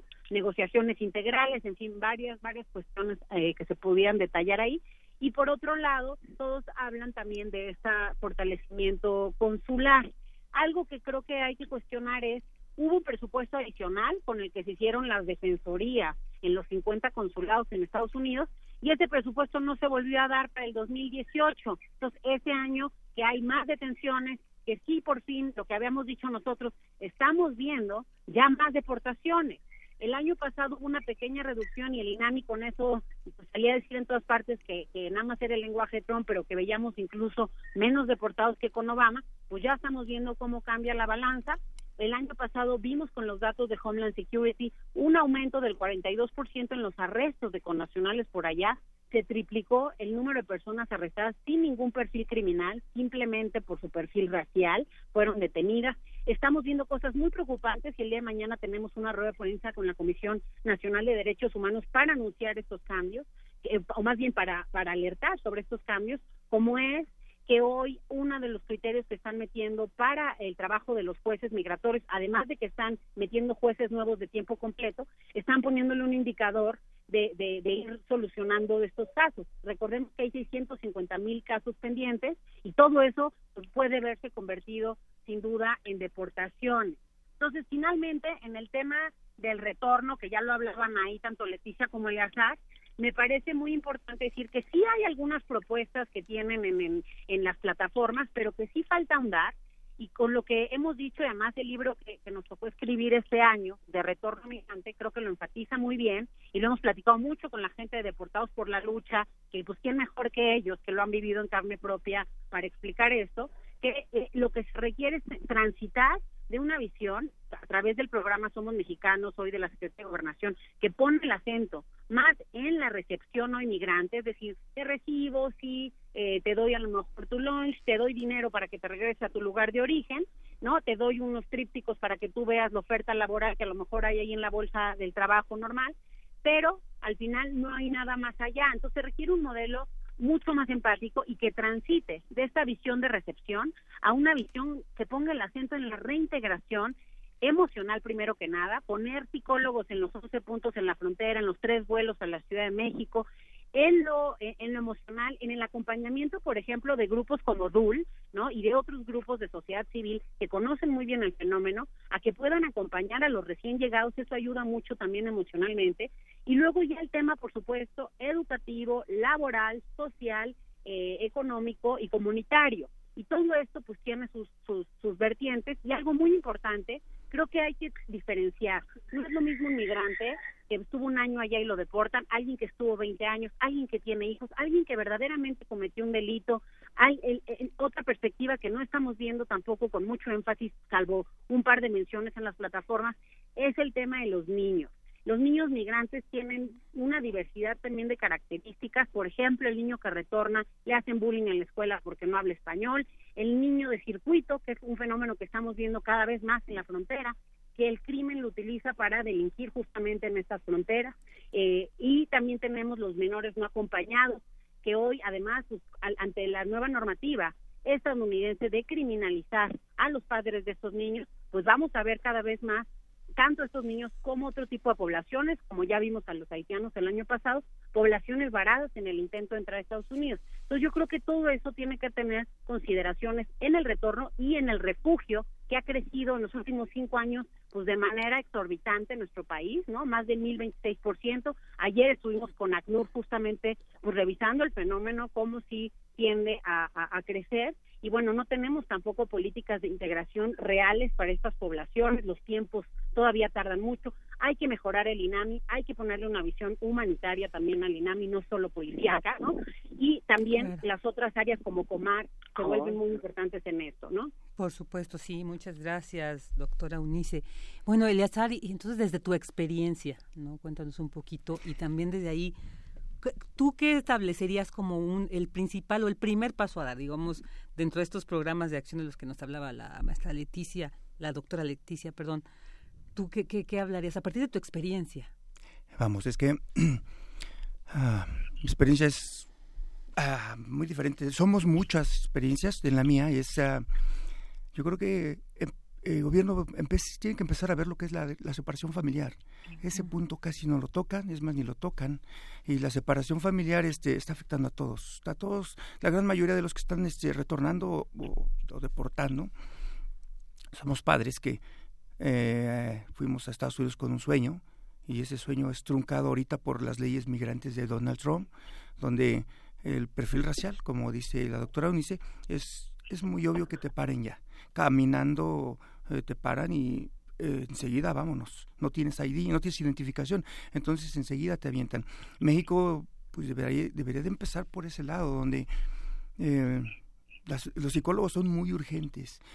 ya hace como seis, cinco, siete meses más o menos, una persona se quitó la vida en el puente, pero muchos de nosotros llegamos con la depresión de querer quitarte la vida cuando te de repente pierdes todo, en un segundo pierdes todo en un segundo todo lo que hiciste en 10, 15, 20 años se te quita, se te, te lo quitan eh, y lo peor te quitan a tu familia.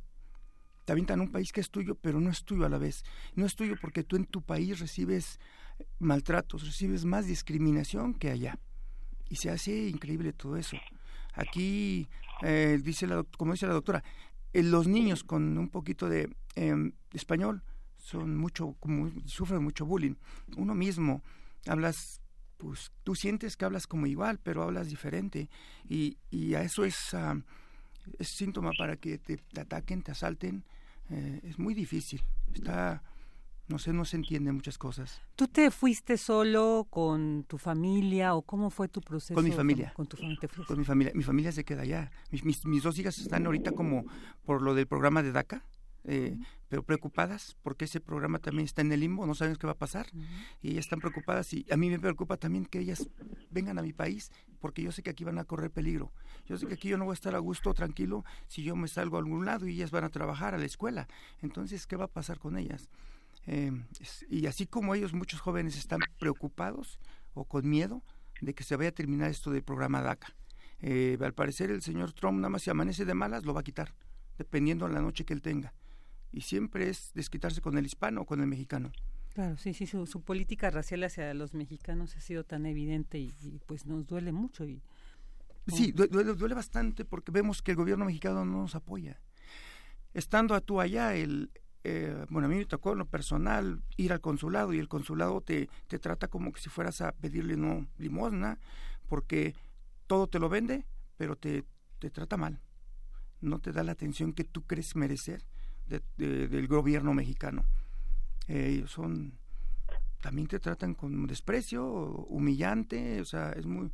A mí me gustaría que, que se hiciera como que, que revisaran eso y los revisaran a ellos y les dieran un poquito de, ¿cómo se dirá? De, los capacitaran bien y que de verdad se llevara a cabo todo eso, porque todo ese tipo de burocracia la vives aquí en México. Cuando llegamos nosotros sin ningún documento, todo mundo te da la espalda. Eh, el único documento que nos dan es uh, la carta de deportación, que te dicen que es una identificación, no te sirve de nada, nadie la acepta. Tú con eso no puedes ir ni a cambiar los 10, 15 dólares que traes en la bolsa. Tienes que pedirle ayuda a alguien. Por eso mismo se hizo DUL, eh, viendo todo eso que pasamos nosotros. Nosotros vamos al aeropuerto y estamos haciendo el acompañamiento que varios han recibido ahorita de que no saben cómo viajar de, del aeropuerto a donde ellos vivían antes, porque está todo cambiado.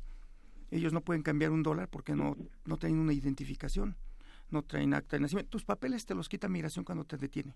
Te rompe todo y te lo echa a la basura y te avienta sin nada te esposan, te suben al avión y, y 10, 15 minutos antes de llegar a la Ciudad de México te empiezan a soltar y hasta aquí ya es donde te sientes medio libre. Entonces, este, sí sería muy bueno que algún candidato de verdad pusiera algo en la mesa, pero que fuera real, que no fueran solo propuestas, como parece ser que nosotros desde Estados Unidos veíamos que a México o al pueblo mexicano lo, lo dormías con promesas y la gente feliz porque les habían prometido lo mejor. Cuando entraba el candidato les quitabas toda esa promesa con acciones y acciones muy al revés de todo lo que habían prometido. ¿Y no han recibido alguna invitación sobre alguno de estos, de alguno de estos candidatos para platicar, por ejemplo, con organizaciones como la a la que perteneces? De los candidatos directamente, no. La doctora Eunice sí está haciendo por ahí, está en una reunión donde nos va a invitar, estamos invitados ya, pero directamente de algún candidato no. Ninguno. Sí, qué lamentable. Y bueno, también porque creo que hay, que atender ¿no? en, dos eh, dimensiones esta cuestión de los migrantes, como tú bien dices, es tu caso, Eleazar, los que son deportados y los que están allá, ¿no? También en esta incertidumbre de qué va a pasar. Entonces, al respecto, eh, doctora Leticia Calderón, ¿cómo, ¿cómo ve esta situación también? Bueno, pues es que están hablando de un mundo de cosas, ¿no? Entonces, bueno, yo me voy a regresar al tema original del que platicábamos de las plataformas de los partidos porque me parece que hay una parte muy interesante en las mismas plataformas y en la presentación que los voceros hacen, pues porque también se tienen que hacer responsables de lo que están diciendo. Y en ese sentido, claramente hay una diferencia, por ejemplo, cuando se plantea una postura de poder exigirle al exterior dando, es decir, cambiando también desde México la condición y la lógica con la que se ha tratado el tema de la migración, que es amplísimo, no tal cual lo han relatado ahora, pues tiene muchas vertientes, muchas problemáticas y muchos duelos.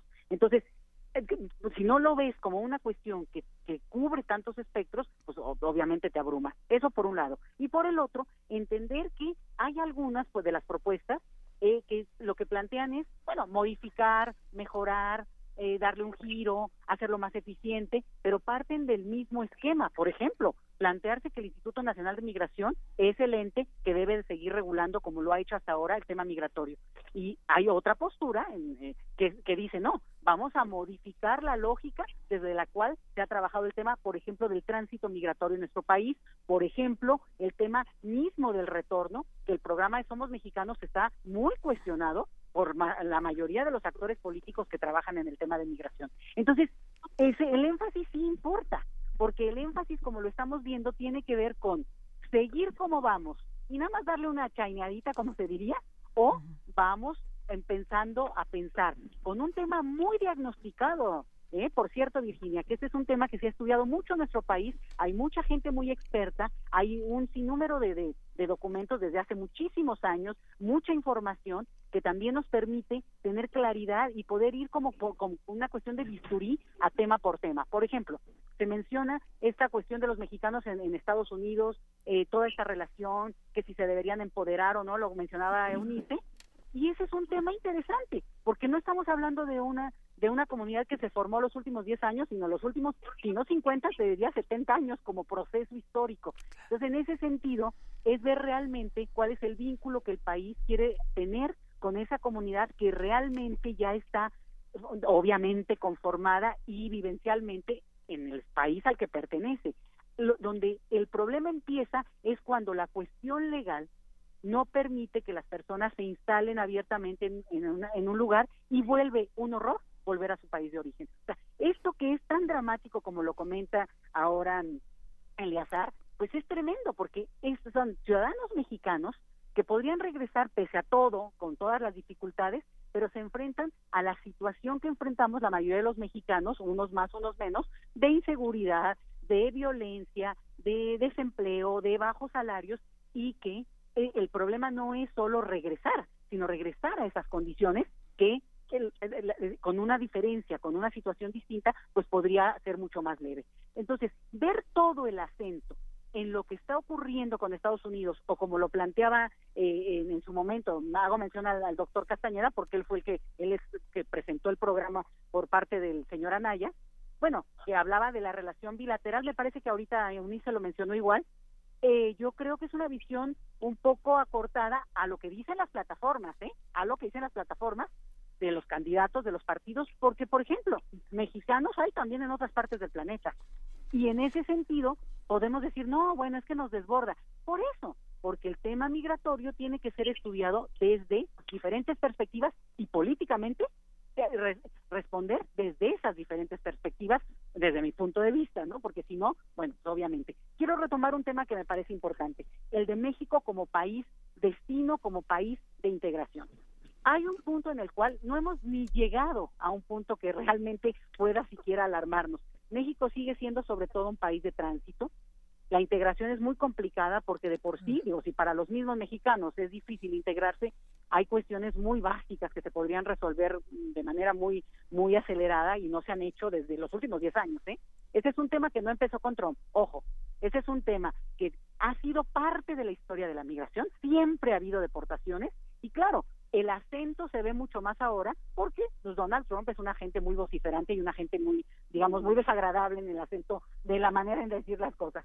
Pero ciertamente esto sí provoca una nueva circunstancia que no hay que exagerar porque cuando decimos que hay una, un, momento exorbitante en el sentido de los números, bueno, está, es que México ha tenido una bajísima presencia de extranjeros en el país y frente a eso, aumentar de 3.000 a 7.000 solicitantes de asilo en nuestro país, pues realmente sigue siendo muy poco respecto a una población de 130 millones de habitantes. Y ojo, Hoy en Chile hay 300 mil solicitudes de, refugio y por tanto podríamos ver en nuestros vecinos cómo están respondiendo a esto sin digamos sin siquiera sin que siquiera sea un problema acá y ojalá eso se pudiera integrar en las plataformas porque no lo hemos visto, pero creo con certeza que eso se va a empezar a ver con, con más claridad muy pronto, ¿eh? porque Por vamos a tener el debate que se va a hablar de este tema. No, y seguiremos también debatiendo aquí desde Prisma RU, ya le estaremos invitando, doctora Leticia Calderón, muchas gracias, ya nos queda poco tiempo para seguir hablando sobre este tema interesante. Doctora Eunice Rendón,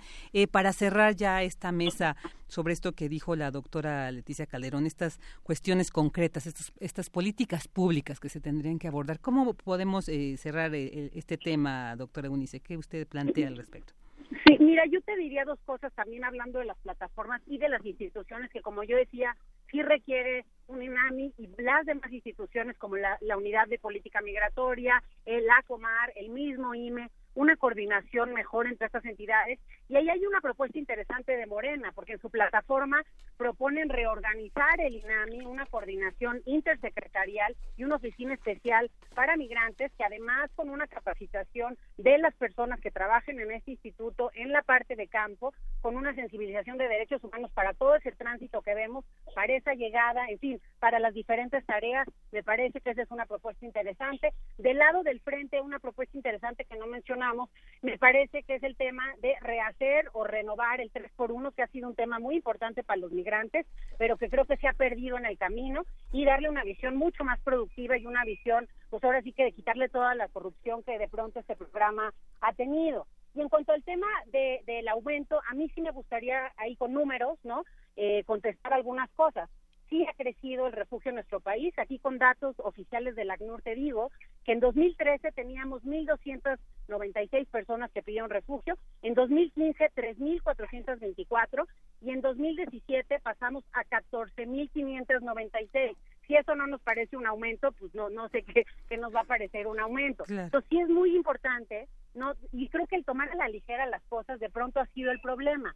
Yo trabajo directamente en las fronteras y te puedo decir que se ha duplicado el número de deportados en los últimos dos meses porque estamos viendo que se destraban estos procesos y lo que creo que hay que tomarlo en cuenta más que para alarmar es para sí tener políticas públicas preventivas de integración. Sí hay más gente que se va a quedar en México al no poder entrar a Estados Unidos yo estuve la semana pasada en Tijuana y ese es el fenómeno que estamos viendo con las personas.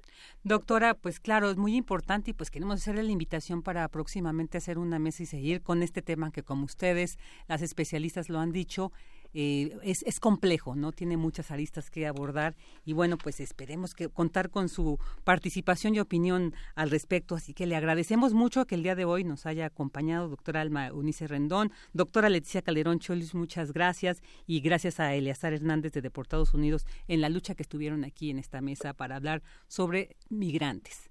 Muchas gracias. Muchas gracias, Virginia. Eleazar, nos vemos. Claro que sí, por ahí estamos viéndonos. Muchas gracias a todos. Gracias a ustedes. Relatamos al mundo. Relatamos al mundo.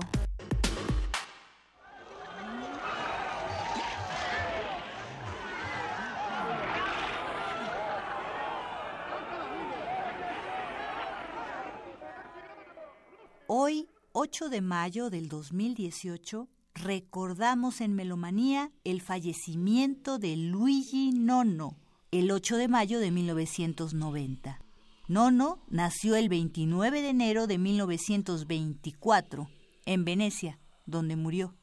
Este importantísimo compositor italiano se especializó sobre todo en la música de su momento, lo que ahora llamamos contemporánea. En 1946 terminó sus estudios de Derecho en la Universidad de Padua y conoció a Luigi Dalla Piccola y a Bruno Maderna. Este último se convertiría en su gran amigo. En 1952, Nono se unió al Partido Comunista Italiano, por lo que su música, inserta en la vanguardia, se caracterizó por tener una fuerte carga de comunismo revolucionario y se expresó firmemente en contra de la cultura burguesa y el fascismo. Sin embargo, en su último periodo, cambió esta tendencia por una obsesión con el silencio como elemento estético político. No no evitó los géneros tradicionales de concierto y se concentró en la ópera y la música electrónica.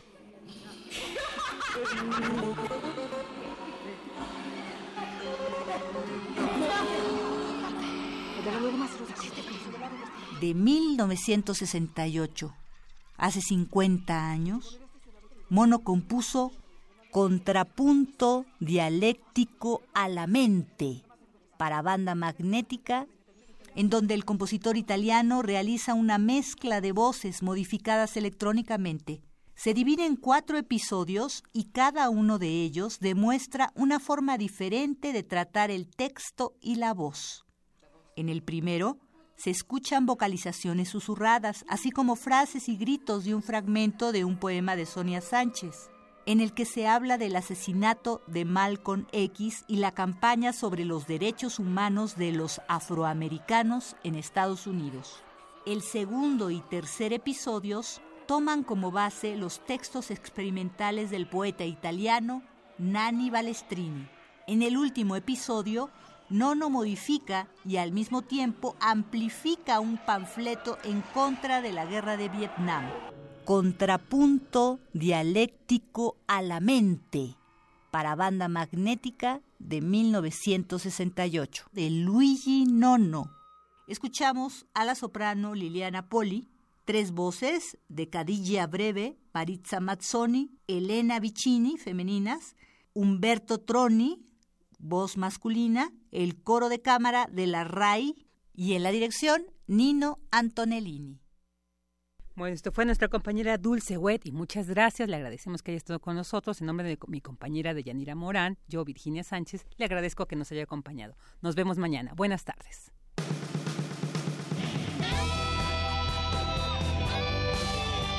Prisma RU.